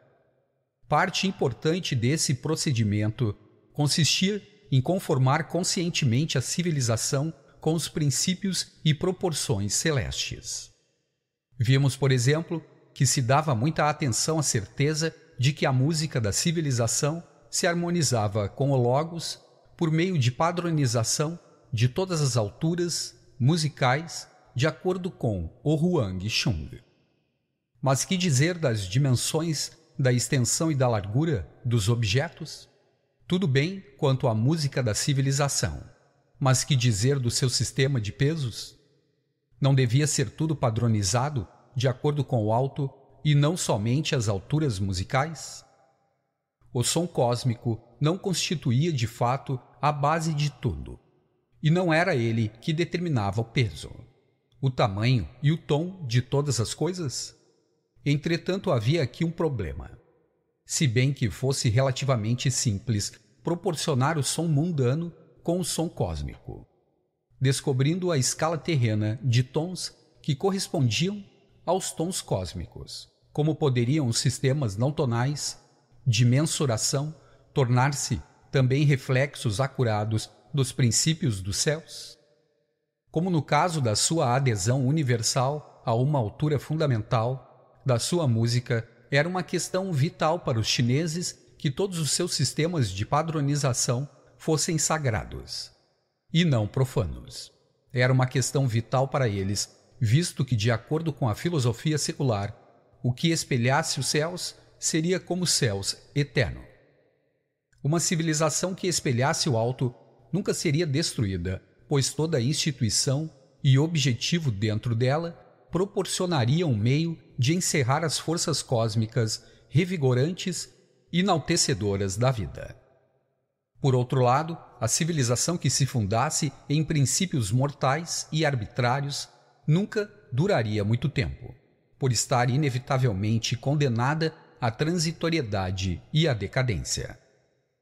E assim, milhares de anos atrás, numa época tão distante que a humanidade hoje dela não possui registros acurados, algum indivíduo deve ter se empenhado em descobrir a solução do problema. Talvez depois de muito jejum, orações, reflexões e meditações preparatórias, ele tivesse finalmente atinado com a revelação de como, da simples posse da divina altura do som, pudessem derivar todas as divinas proporções. No caso da música, a chave da exata conciliação com o som cósmico era o tom fundamental do Huang Shun. E para produzir esse tom, era preciso soprar num tubo de dimensões específicas, não era? Assim sendo, aqui mesmo se encontravam as proporções exigidas. A altura, o comprimento e o volume do tubo estavam completamente interligados. Se se mudasse o comprimento, por exemplo, mudar-se-ia automaticamente o volume, como se mudaria a altura produzida pelo tubo. Só o tubo de comprimento perfeito e de volume perfeito produziria o perfeito tom do sino amarelo.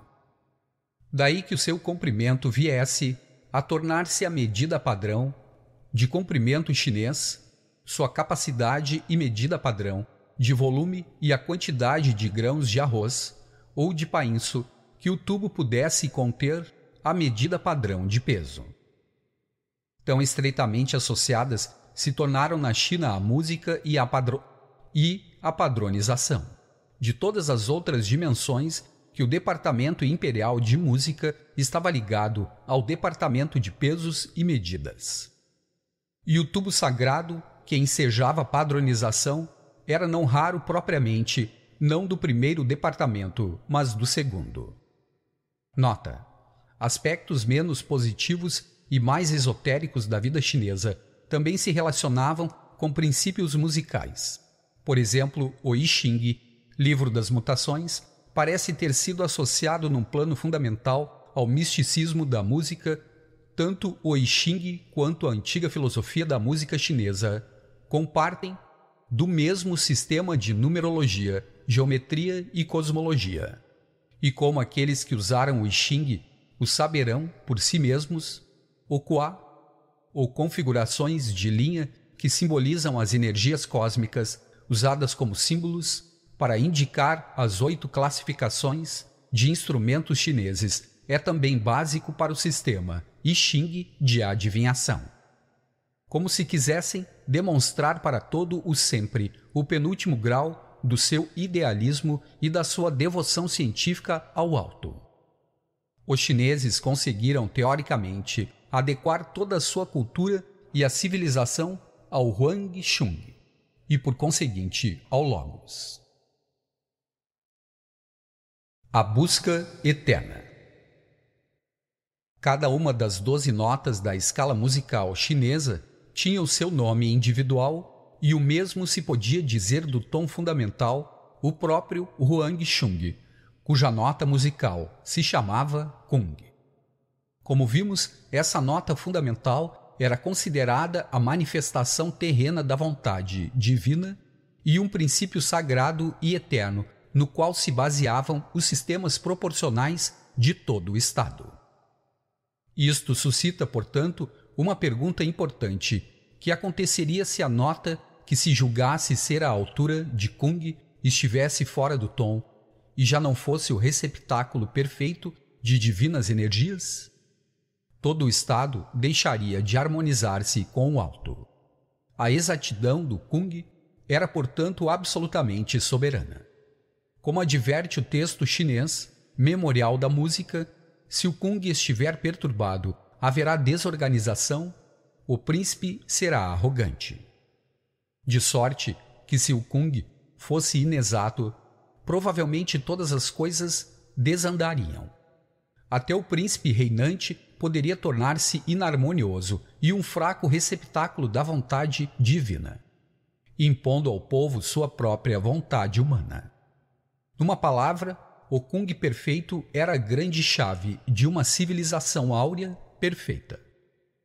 Entretanto, como poderiam eles ter certeza de que a nota que supunham ser o Kung era precisa?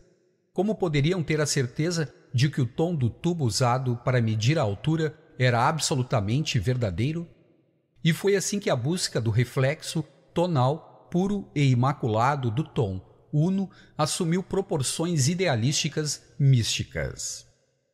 O instrumento que pudesse dar ao homem o tom fundamental de uma escala musical em perfeita sintonia com o universo era a chave do paraíso terreno, essencial à segurança e à evolução da raça.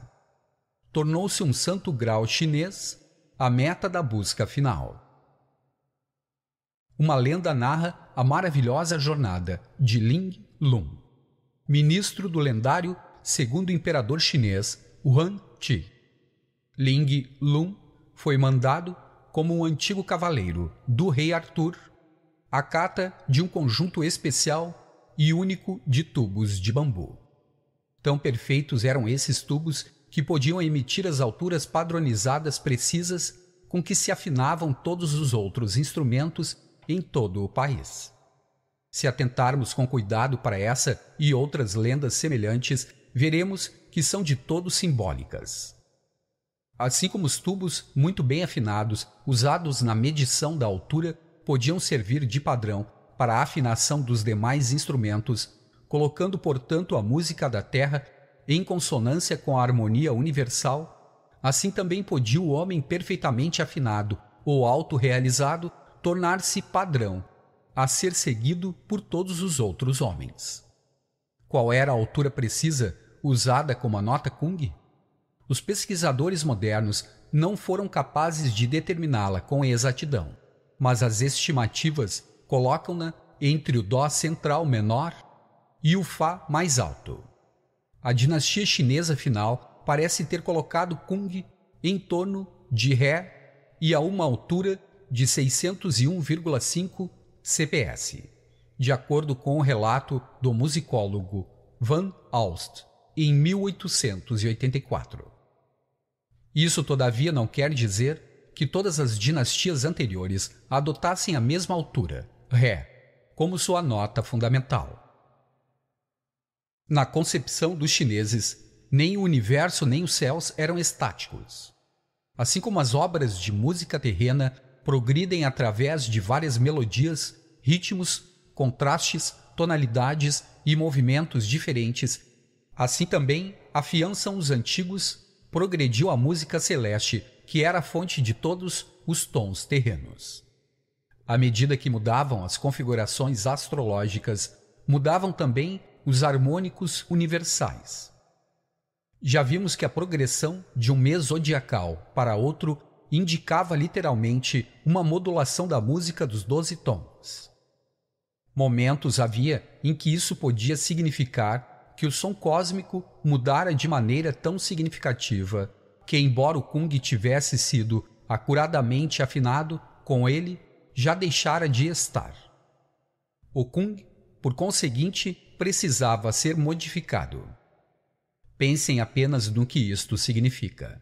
Com a modificação do Kung, todo o sistema de pesos e medidas do Estado e todos os objetos e coisas baseadas neles também tinham de ser alterados. Somente dessa maneira poderia o Estado reajustar-se aos princípios celestes. Toda vez que subia ao trono o primeiro imperador de uma nova dinastia, que se iniciava, só uma coisa lhe habitava o espírito, como a primeira e mais importante para fazer: procurar corrigir a nota Kung. Afinal de contas, se o Kung da dinastia anterior estivesse em perfeita harmonia com os princípios eternos do universo, como poderia a dinastia ter se acabado? Rigidez contra inovação o dilema crucial.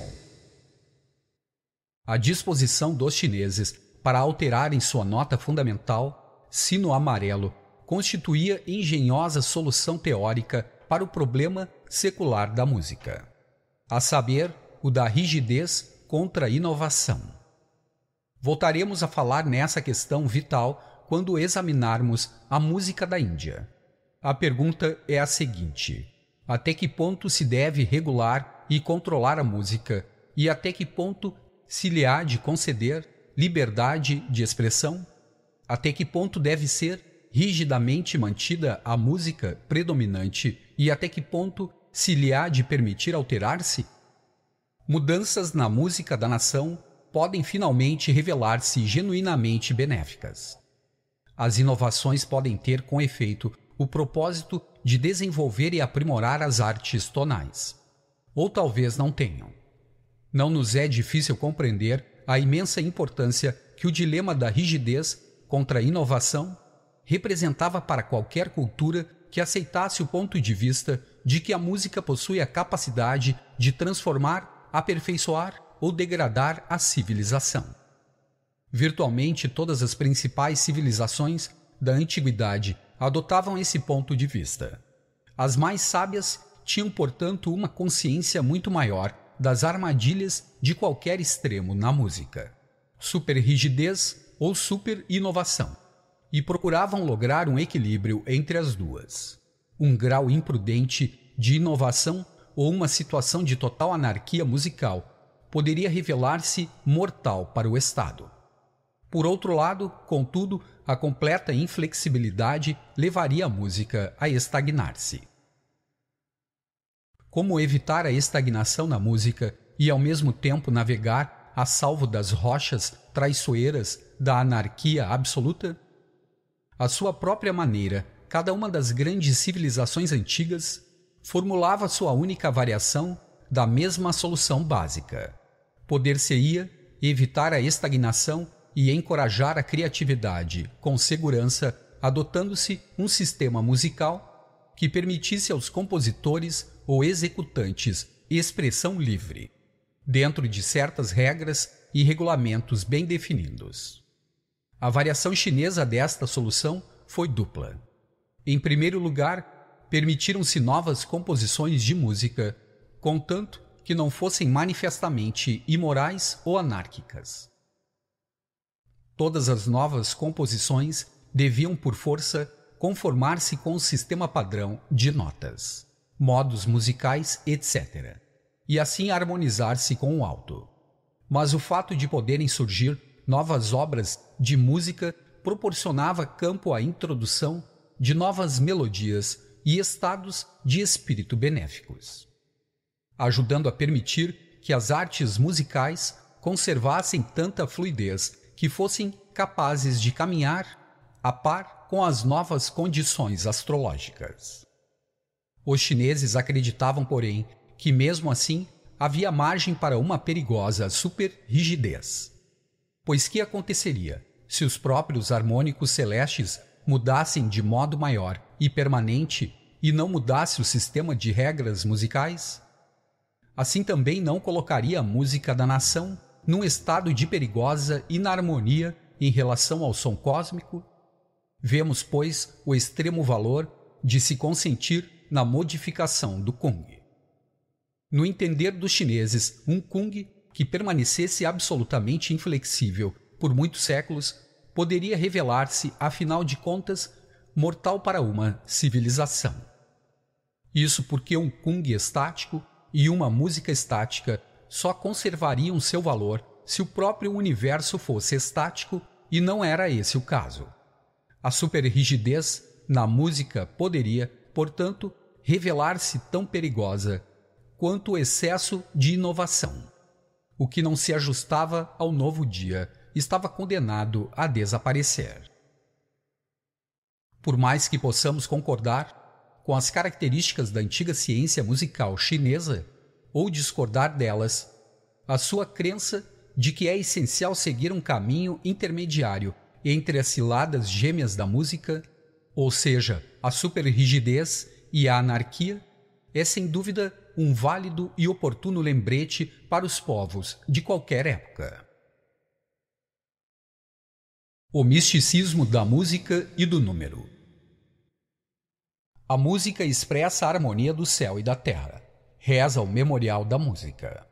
E no registro dos ritos, ficamos sabendo que, sendo três o número simbólico do céu e dois o da terra, sons da razão três por dois harmonizarão o céu e a terra.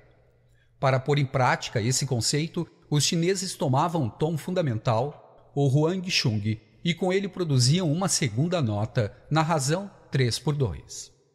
Tendo construído uma corda musical, que tangida soava a nota Huang Chung, ou Kung.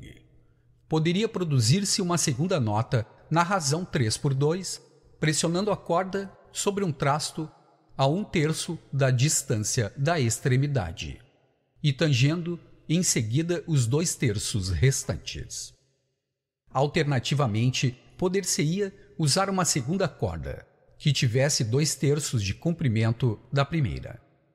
Essa razão, 3 por 2, entre as duas alturas, é, de, é denominada pelos músicos de hoje o quinto perfeito. Tomando a segunda nota e depois continuando ao longo de linhas similares, poder-se-ia produzir através de certo sistema um total de 12 notas, todas relacionadas por um ciclo de quintas perfeitas ou razões de 3 por 2 resultando doze notas derivadas do sagrado Huang Chung, doze equivalentes terrenas dos doze tons. Das doze notas, ou li, como lhe chamavam os chineses, só sete foram incorporadas na escala musical atualmente usada. Pode dizer-se que os doze li correspondiam mais ou menos às doze notas da moderna escala cromática e às sete notas chinesas, mais importante, as sete notas maiores da escala atual: Dó, Ré, Mi, Fá, Sol, Lá, Si. Raramente, porém, utilizavam os chineses os dois semitons, de modo que na prática só empregavam uma escala de cinco notas, ou pentatônica. O mesmo acontecia no Egito, na Grécia e em outras civilizações antigas. Essa escala pentatônica, portanto, consistia aproximadamente nas notas a que hoje nos referimos como sendo Fá, Sol, Lá, Dó e Ré. Daí o misticismo ligado aos números 1, 2, 3, 5, 7 e 12 é mostrado na música da seguinte maneira: 1. O tom uno ou som cósmico do Supremo. 2. O Tai Chi, a primeira diferenciação do Um. 3. A Trindade, resultado do Tai Chi. 12. Os doze tons do zodíaco, cujos equivalentes terrenos derivavam de uma série de razões 3 por 2. 5. Os cinco tons menores. 7. Os sete tons maiores, que compreendem cinco sons inteiros e dois semitons. No sistema filosófico da China, o número 5 era particularmente importante, de modo que não admira que a sua escala musical também tivesse sido pentatônica fenômenos de natureza amplamente diversa eram categorizados em divisões de cinco. De sorte que cada uma das cinco divisões estava associada a uma das cinco notas musicais. As notas dos governantes, estações, elementos, cores, direções e planetas vêm mostrados na tabela 2. É impossível deixar de notar a importância fundamental aqui atribuída a Kong. Simbolicamente, relacionava-se com o chefe do Estado, o elemento terra e o centro, de preferência a qualquer outra direção da bússola. Nota: uma relação central semelhante entre uma e as duas quatro foi reconhecida pelos gnósticos cristãos com respeito às cinco feridas do Cristo crucificado. Quatro feridas nas mãos e nos pés e uma quinta no torso, da qual emanou a pulsação do verbo, exatamente como a quinta corda da cítara chinesa emitiu o cum. Simbolismo semelhante relacionado com o número 5 se encontra nas diversas lendas e religiões de muitas regiões do globo. Tabela 2. As cinco notas e suas correspondências simbólicas. Nota: Kung, na política, imperador ou príncipe. Elemento terra, cor amarelo, direção centro, planeta Saturno. Nota Shang, política, ministros, estação outono, elemento metal, cor branco, direção oeste, planeta Vênus. Nota Xiao, política, súditos leais, estação primavera, elemento madeira, cor azul, direção leste, planeta Júpiter. Nota Xi, política, negócios de Estado ou obras políticas. Estação verão, elemento fogo, cor vermelho, direção sul, planeta Marte. Nota Yu, política, produto ou coisas materiais. Estação inverno, elemento água, cor preto, direção norte, planeta Mercúrio. Modo igual estado de espírito. As cinco notas também se relacionavam com uma das cinco virtudes importantes: bondade, honestidade, propriedade, conhecimento e fé. Nisto temos um dos primeiros e mais fascinantes casos registrados de associação feita pelo homem de diferentes qualidades psicológicas com alturas específicas. A crença em que cada expressão musical específica exerce seu efeito objetivo sobre o homem reside no próprio âmago do tema do poder interior da música.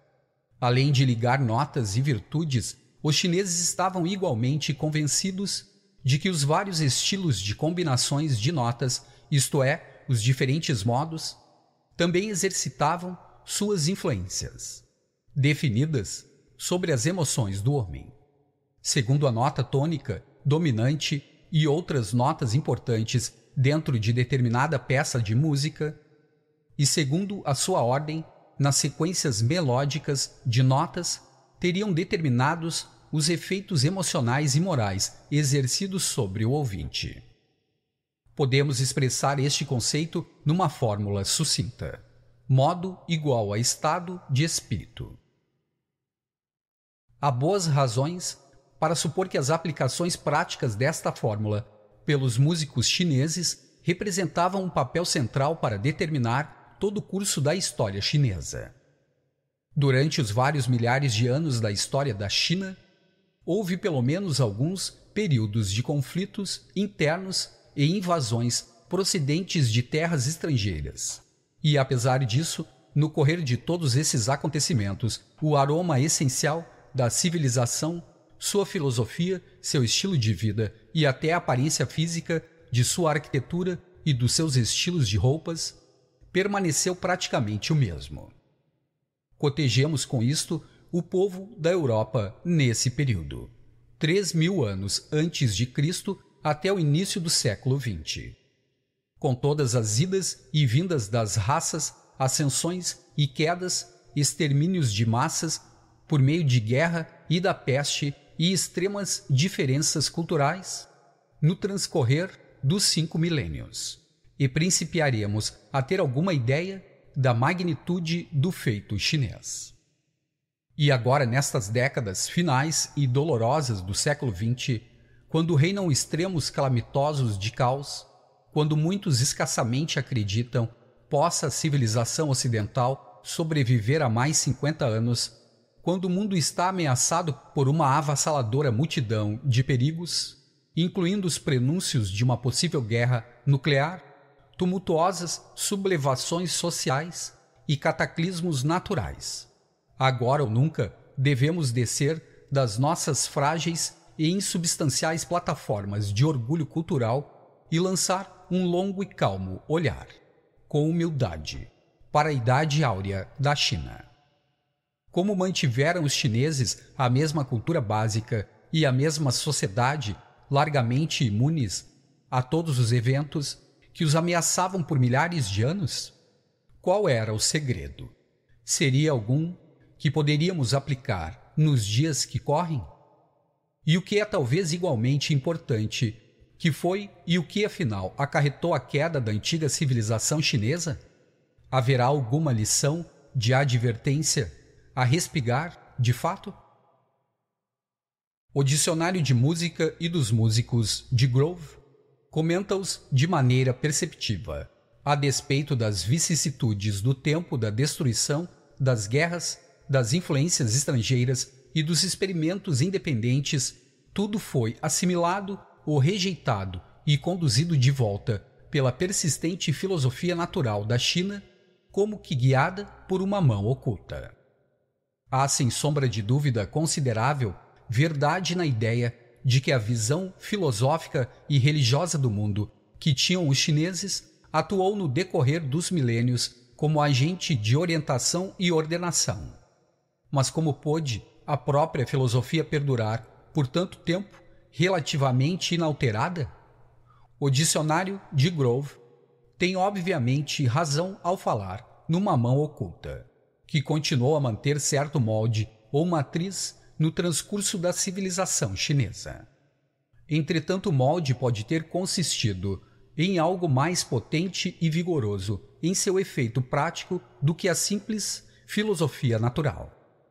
E os próprios chineses acreditavam que as coisas eram assim, convencidos de que os padrões da vida acompanham os padrões da música, como na música, assim na vida, e uma música estável assegurava a existência de um estado estável. Concebia-se o efeito da música sobre uma nação como semelhante ao de um imã mantido debaixo de uma folha de papel, em cima da qual se colocam limalhas de ferro. Por mais que você sacuda as limalhas, deixe cair outras sobre elas. Faça o que quiser, o ímã e seu campo magnético continuarão a manter o mesmo padrão e a mesma ordem. Só se pode modificar o padrão das limalhas de ferro mudando a posição do próprio ímã, ou substituindo-o por outro de forma diferente.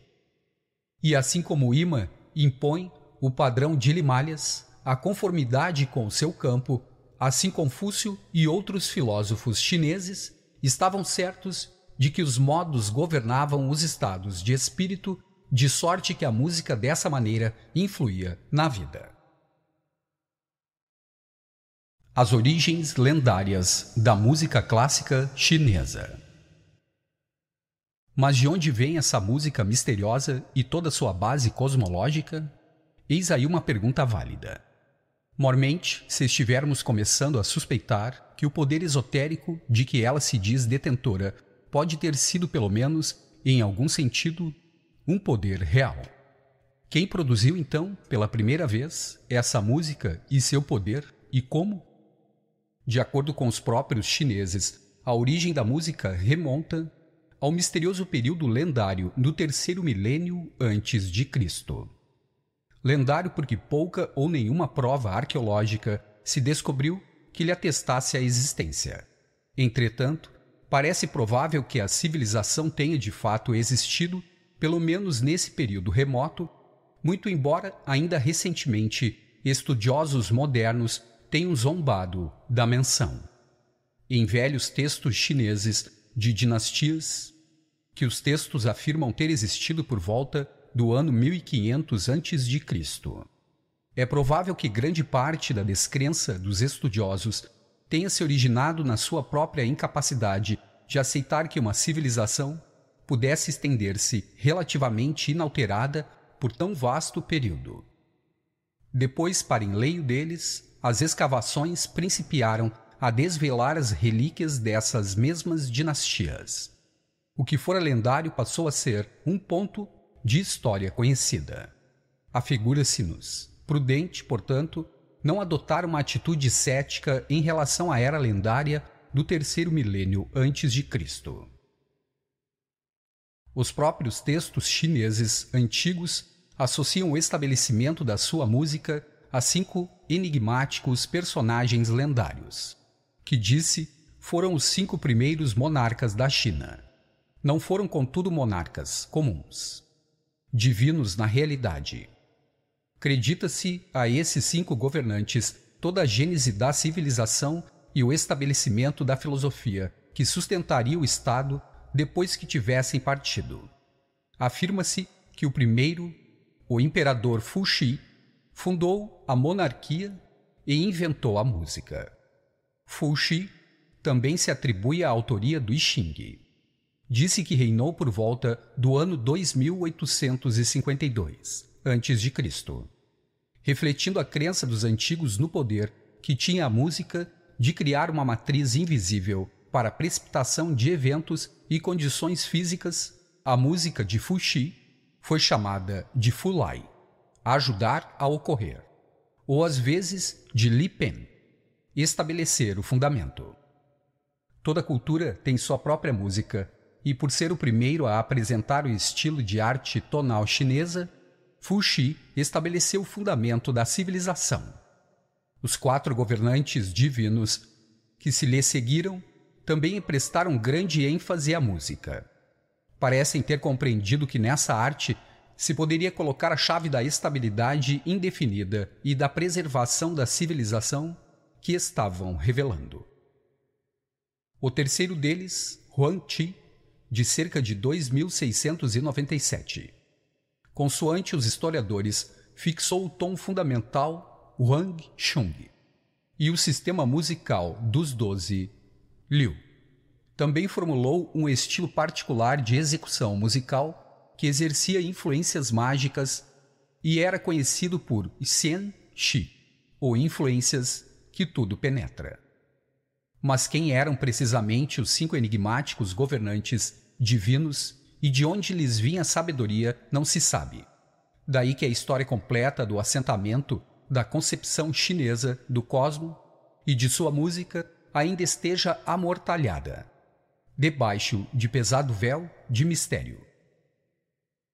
A tarefa de prosseguir no desenvolvimento das artes tonais foi levada a cabo por outros imperadores lendários, que expandiram a filosofia da música, transmitiram ensinamentos específicos sobre os efeitos psicológicos e morais dos diferentes sons individuais e acrescentaram a sofisticação das artes musicais em sua execução prática. Essa foi a época áurea da música e da civilização chinesa. A Era Histórica Não que o sistema musical permanecesse absolutamente inalterado por todos esses séculos. Desde o princípio das dinastias históricas mais bem documentadas, descobrimos que se desenvolveram alguns sistemas alternativos de Liu. Pelo menos em teoria. Um deles envolvia não 12 Liu, como no sistema tradicional, senão nada menos que 360. Se não nada menos de 360. Tais ideias inovadoras, entretanto, parecem ter tido um efeito prático pouco duradouro sobre a música do povo. Vários textos chineses aludem a tentativas feitas para lograr o temperamento igual, isto é, para desenvolver um sistema de intervalos exatamente iguais entre os 12 liu, em lugar de empregar o antigo sistema de 12 notas relacionadas por meio de intervalos de 3 por 2, ligeiramente desiguais, mas geometricamente perfeitas. Ainda no século XVI depois de Cristo, disse que o príncipe Tsai Yu embarcou na busca do temperamento igual. Primeiro estudou todas as obras que encontrou sobre a teoria da música. Depois provavelmente jejuou a tradicional maneira chinesa a fim de purgar sua forma quantas escórias físicas e psicológicas lhe pudessem estorvar a recepção da iluminação espiritual. Em seguida, sentou-se e meditou profundamente sobre o problema.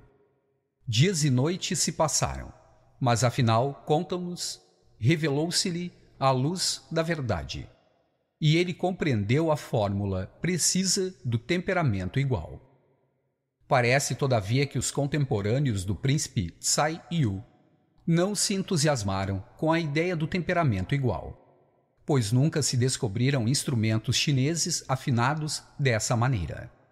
A razão que eles teriam para objetar referia-se provavelmente às diferentes significações cosmológicas associadas aos dois sistemas de afinação.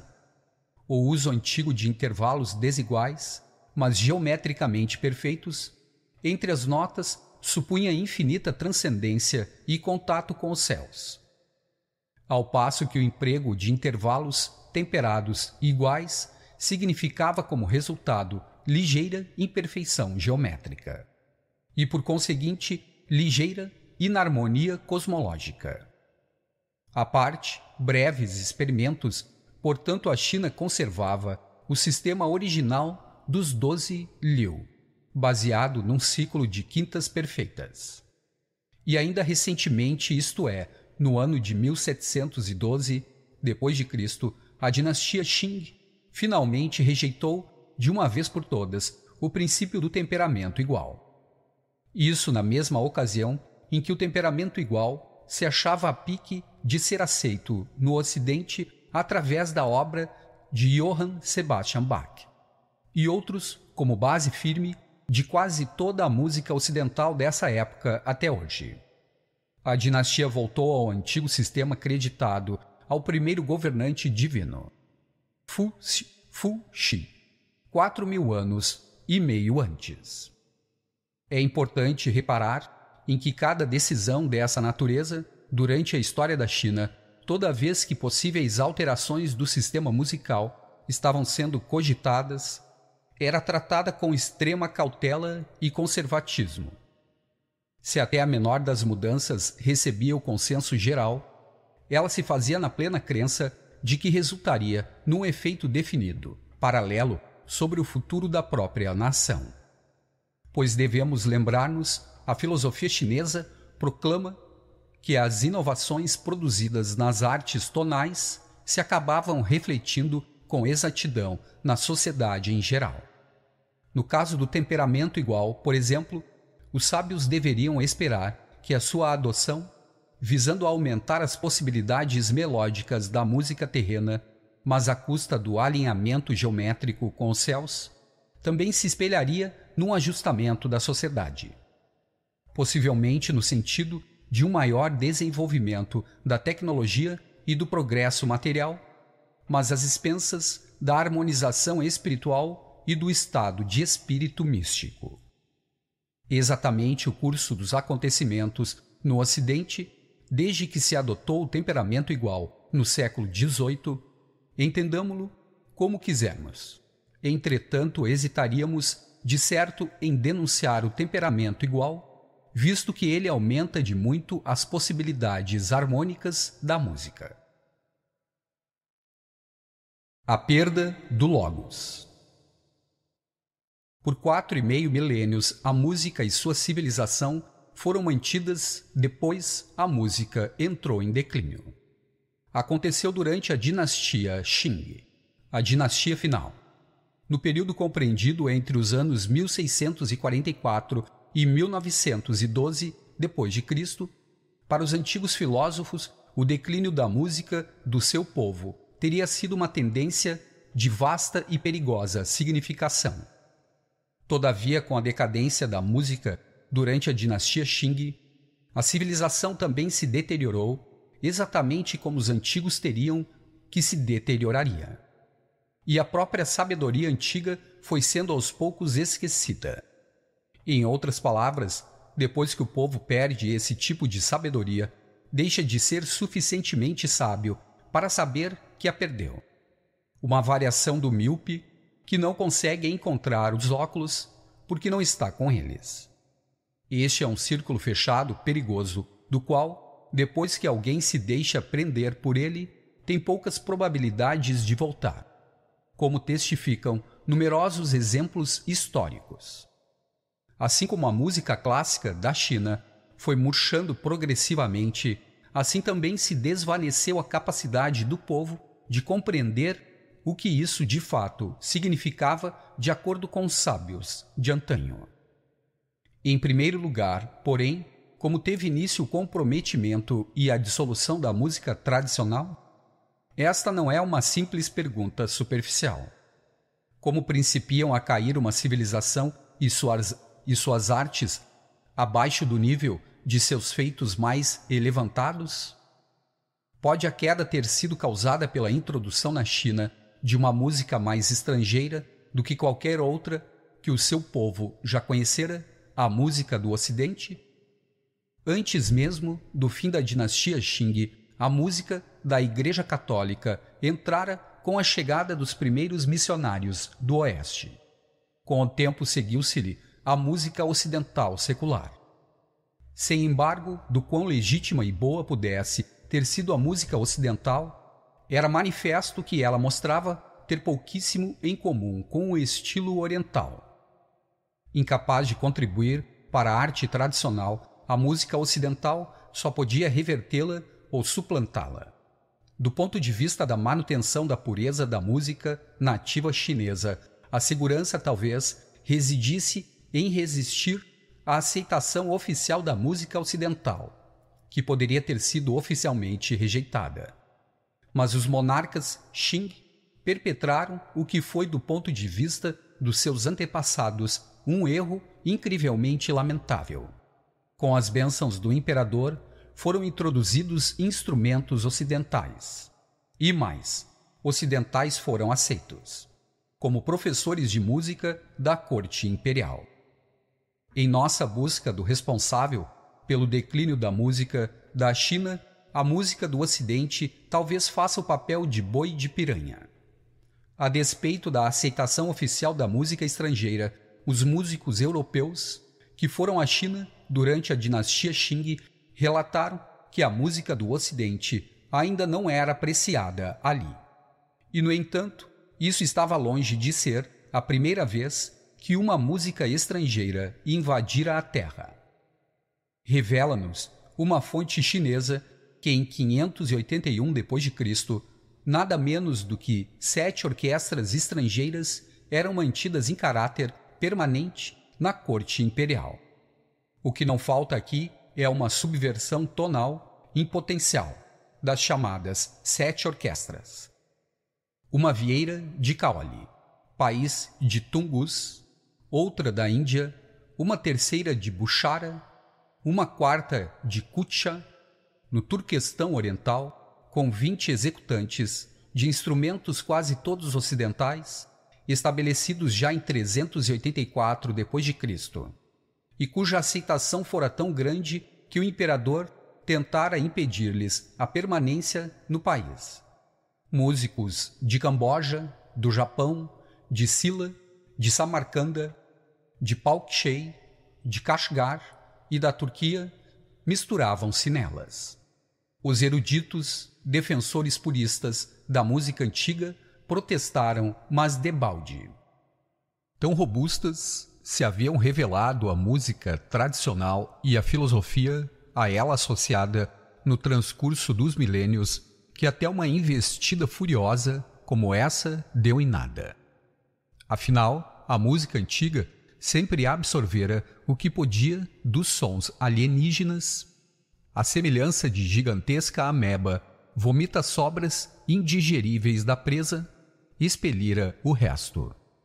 Não havia nenhuma razão especial para esperar que a música do Ocidente encontrasse um destino mais glorioso.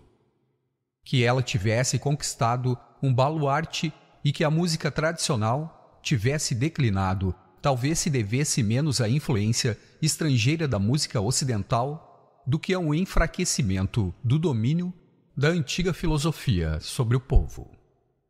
Outro sim, pelo menos um escritor contemporâneo, John Mitchell, em City of Revelations, publicado por Kearnstone Press. Olhando para o problema da queda de um plano mais elevado, ponderou que os harmônicos celestes que sustentavam a matriz vibrátil da civilização chinesa talvez tivessem chegado ao fim da sua parte na sinfonia do universo. Fosse qual fosse a causa, tornou-se aos poucos evidente que um declínio estava ocorrendo. Por volta do meado da década de 1800, o drama clássico, sua música e seus temas, firmemente arraigados nas tradições seculares, começaram a ser substituídos pelo estilo moderno do drama chinês, que conheceu mais popularidade. Entre mentes, no campo da música pura, os grandes modos clássicos foram suplantados pelos estilos mais populares, mais barulhentos, mais baratos e imitativos. Subsiste o fato de que a decadência da música correu paralelamente à decadência geral da própria civilização.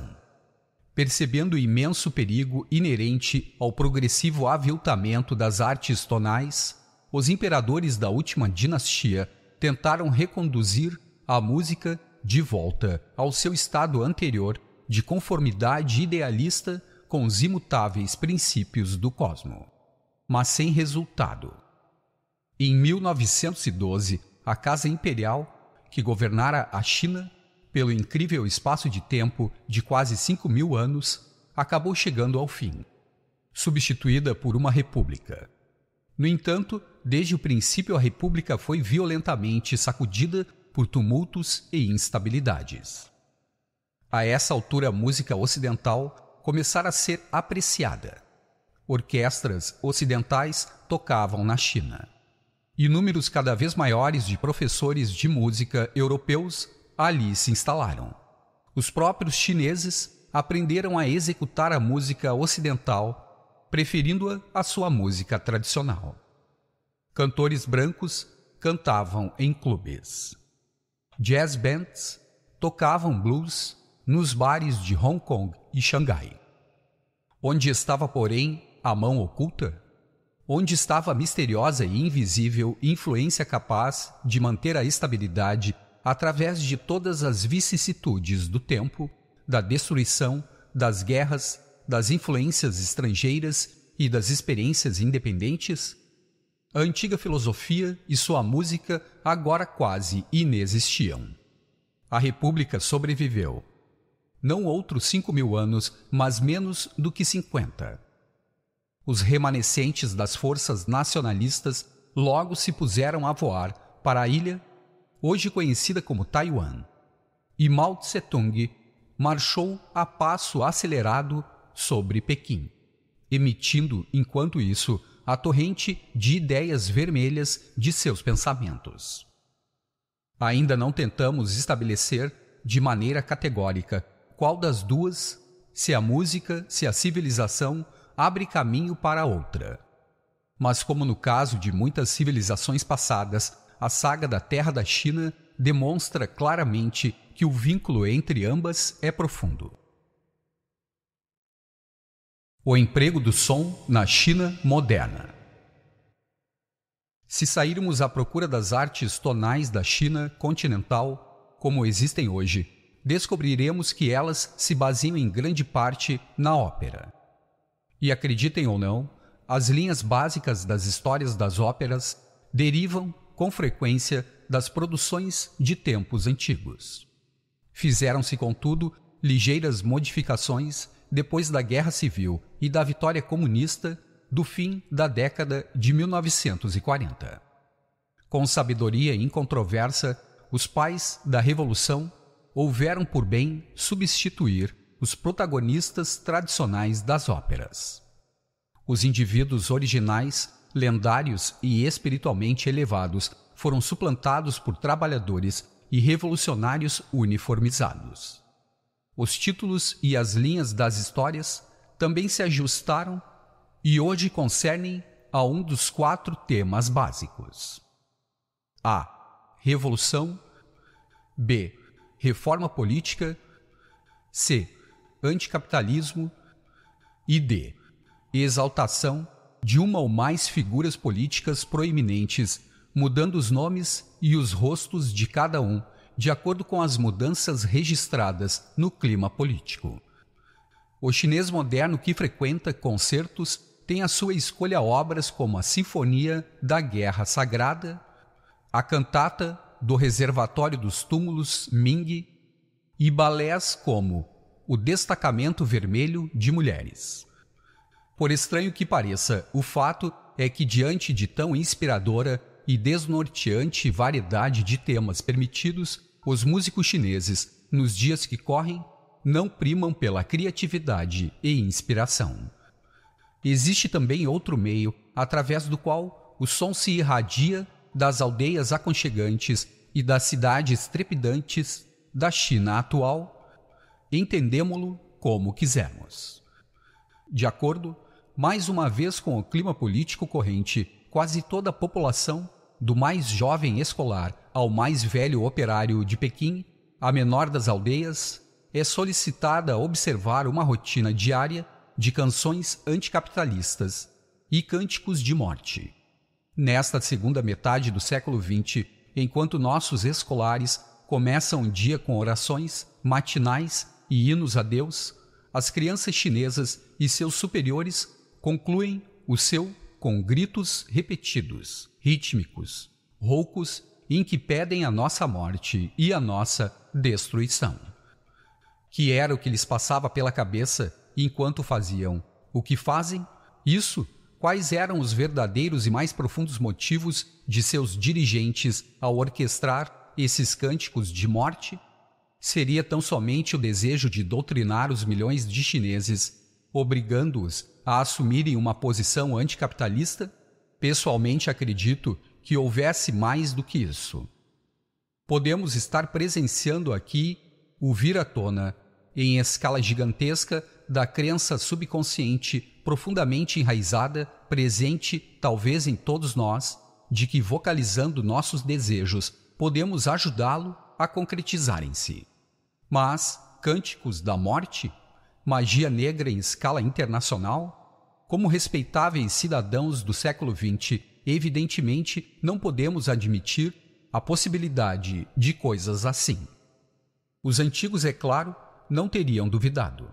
Teriam visto os cânticos chineses como uma tentativa objetiva, ainda que parcialmente inconsciente, em vasta escala, de enfraquecer e desintegrar a estrutura da sociedade ocidental através do mau uso do som cósmico. Os antigos teriam acreditado na realidade do fenômeno e no funcionamento da magia, que os cânticos podiam materializar seus efeitos de inúmeras maneiras. Em qualquer coisa, desde a derrota militar do Ocidente até a sua ruína econômica, desde a sua decadência moral até a divisão da sua unidade entre nações e gerações. Mas é preciso naturalmente que tais noções continuem de fato inaceitáveis para nós vivendo como vivemos numa era moderna de iluminação científica. Sabemos que a prática dos cânticos só pode ser propaganda ou, quanto muito, superstição. Exatamente como sabemos que não passou de mera coincidência com o desaparecimento da filosofia e da música antiga da China e a degeneração da ópera clássica no Cântico da Morte, no espaço de poucas décadas, Louvadas sejam as glórias da ciência e a arte do século XX. Sabemos hoje que o som nada mais é do que vibrações do ar, pois hoje vivemos numa era muito mais sábia que as dos antigos chineses. Ou não?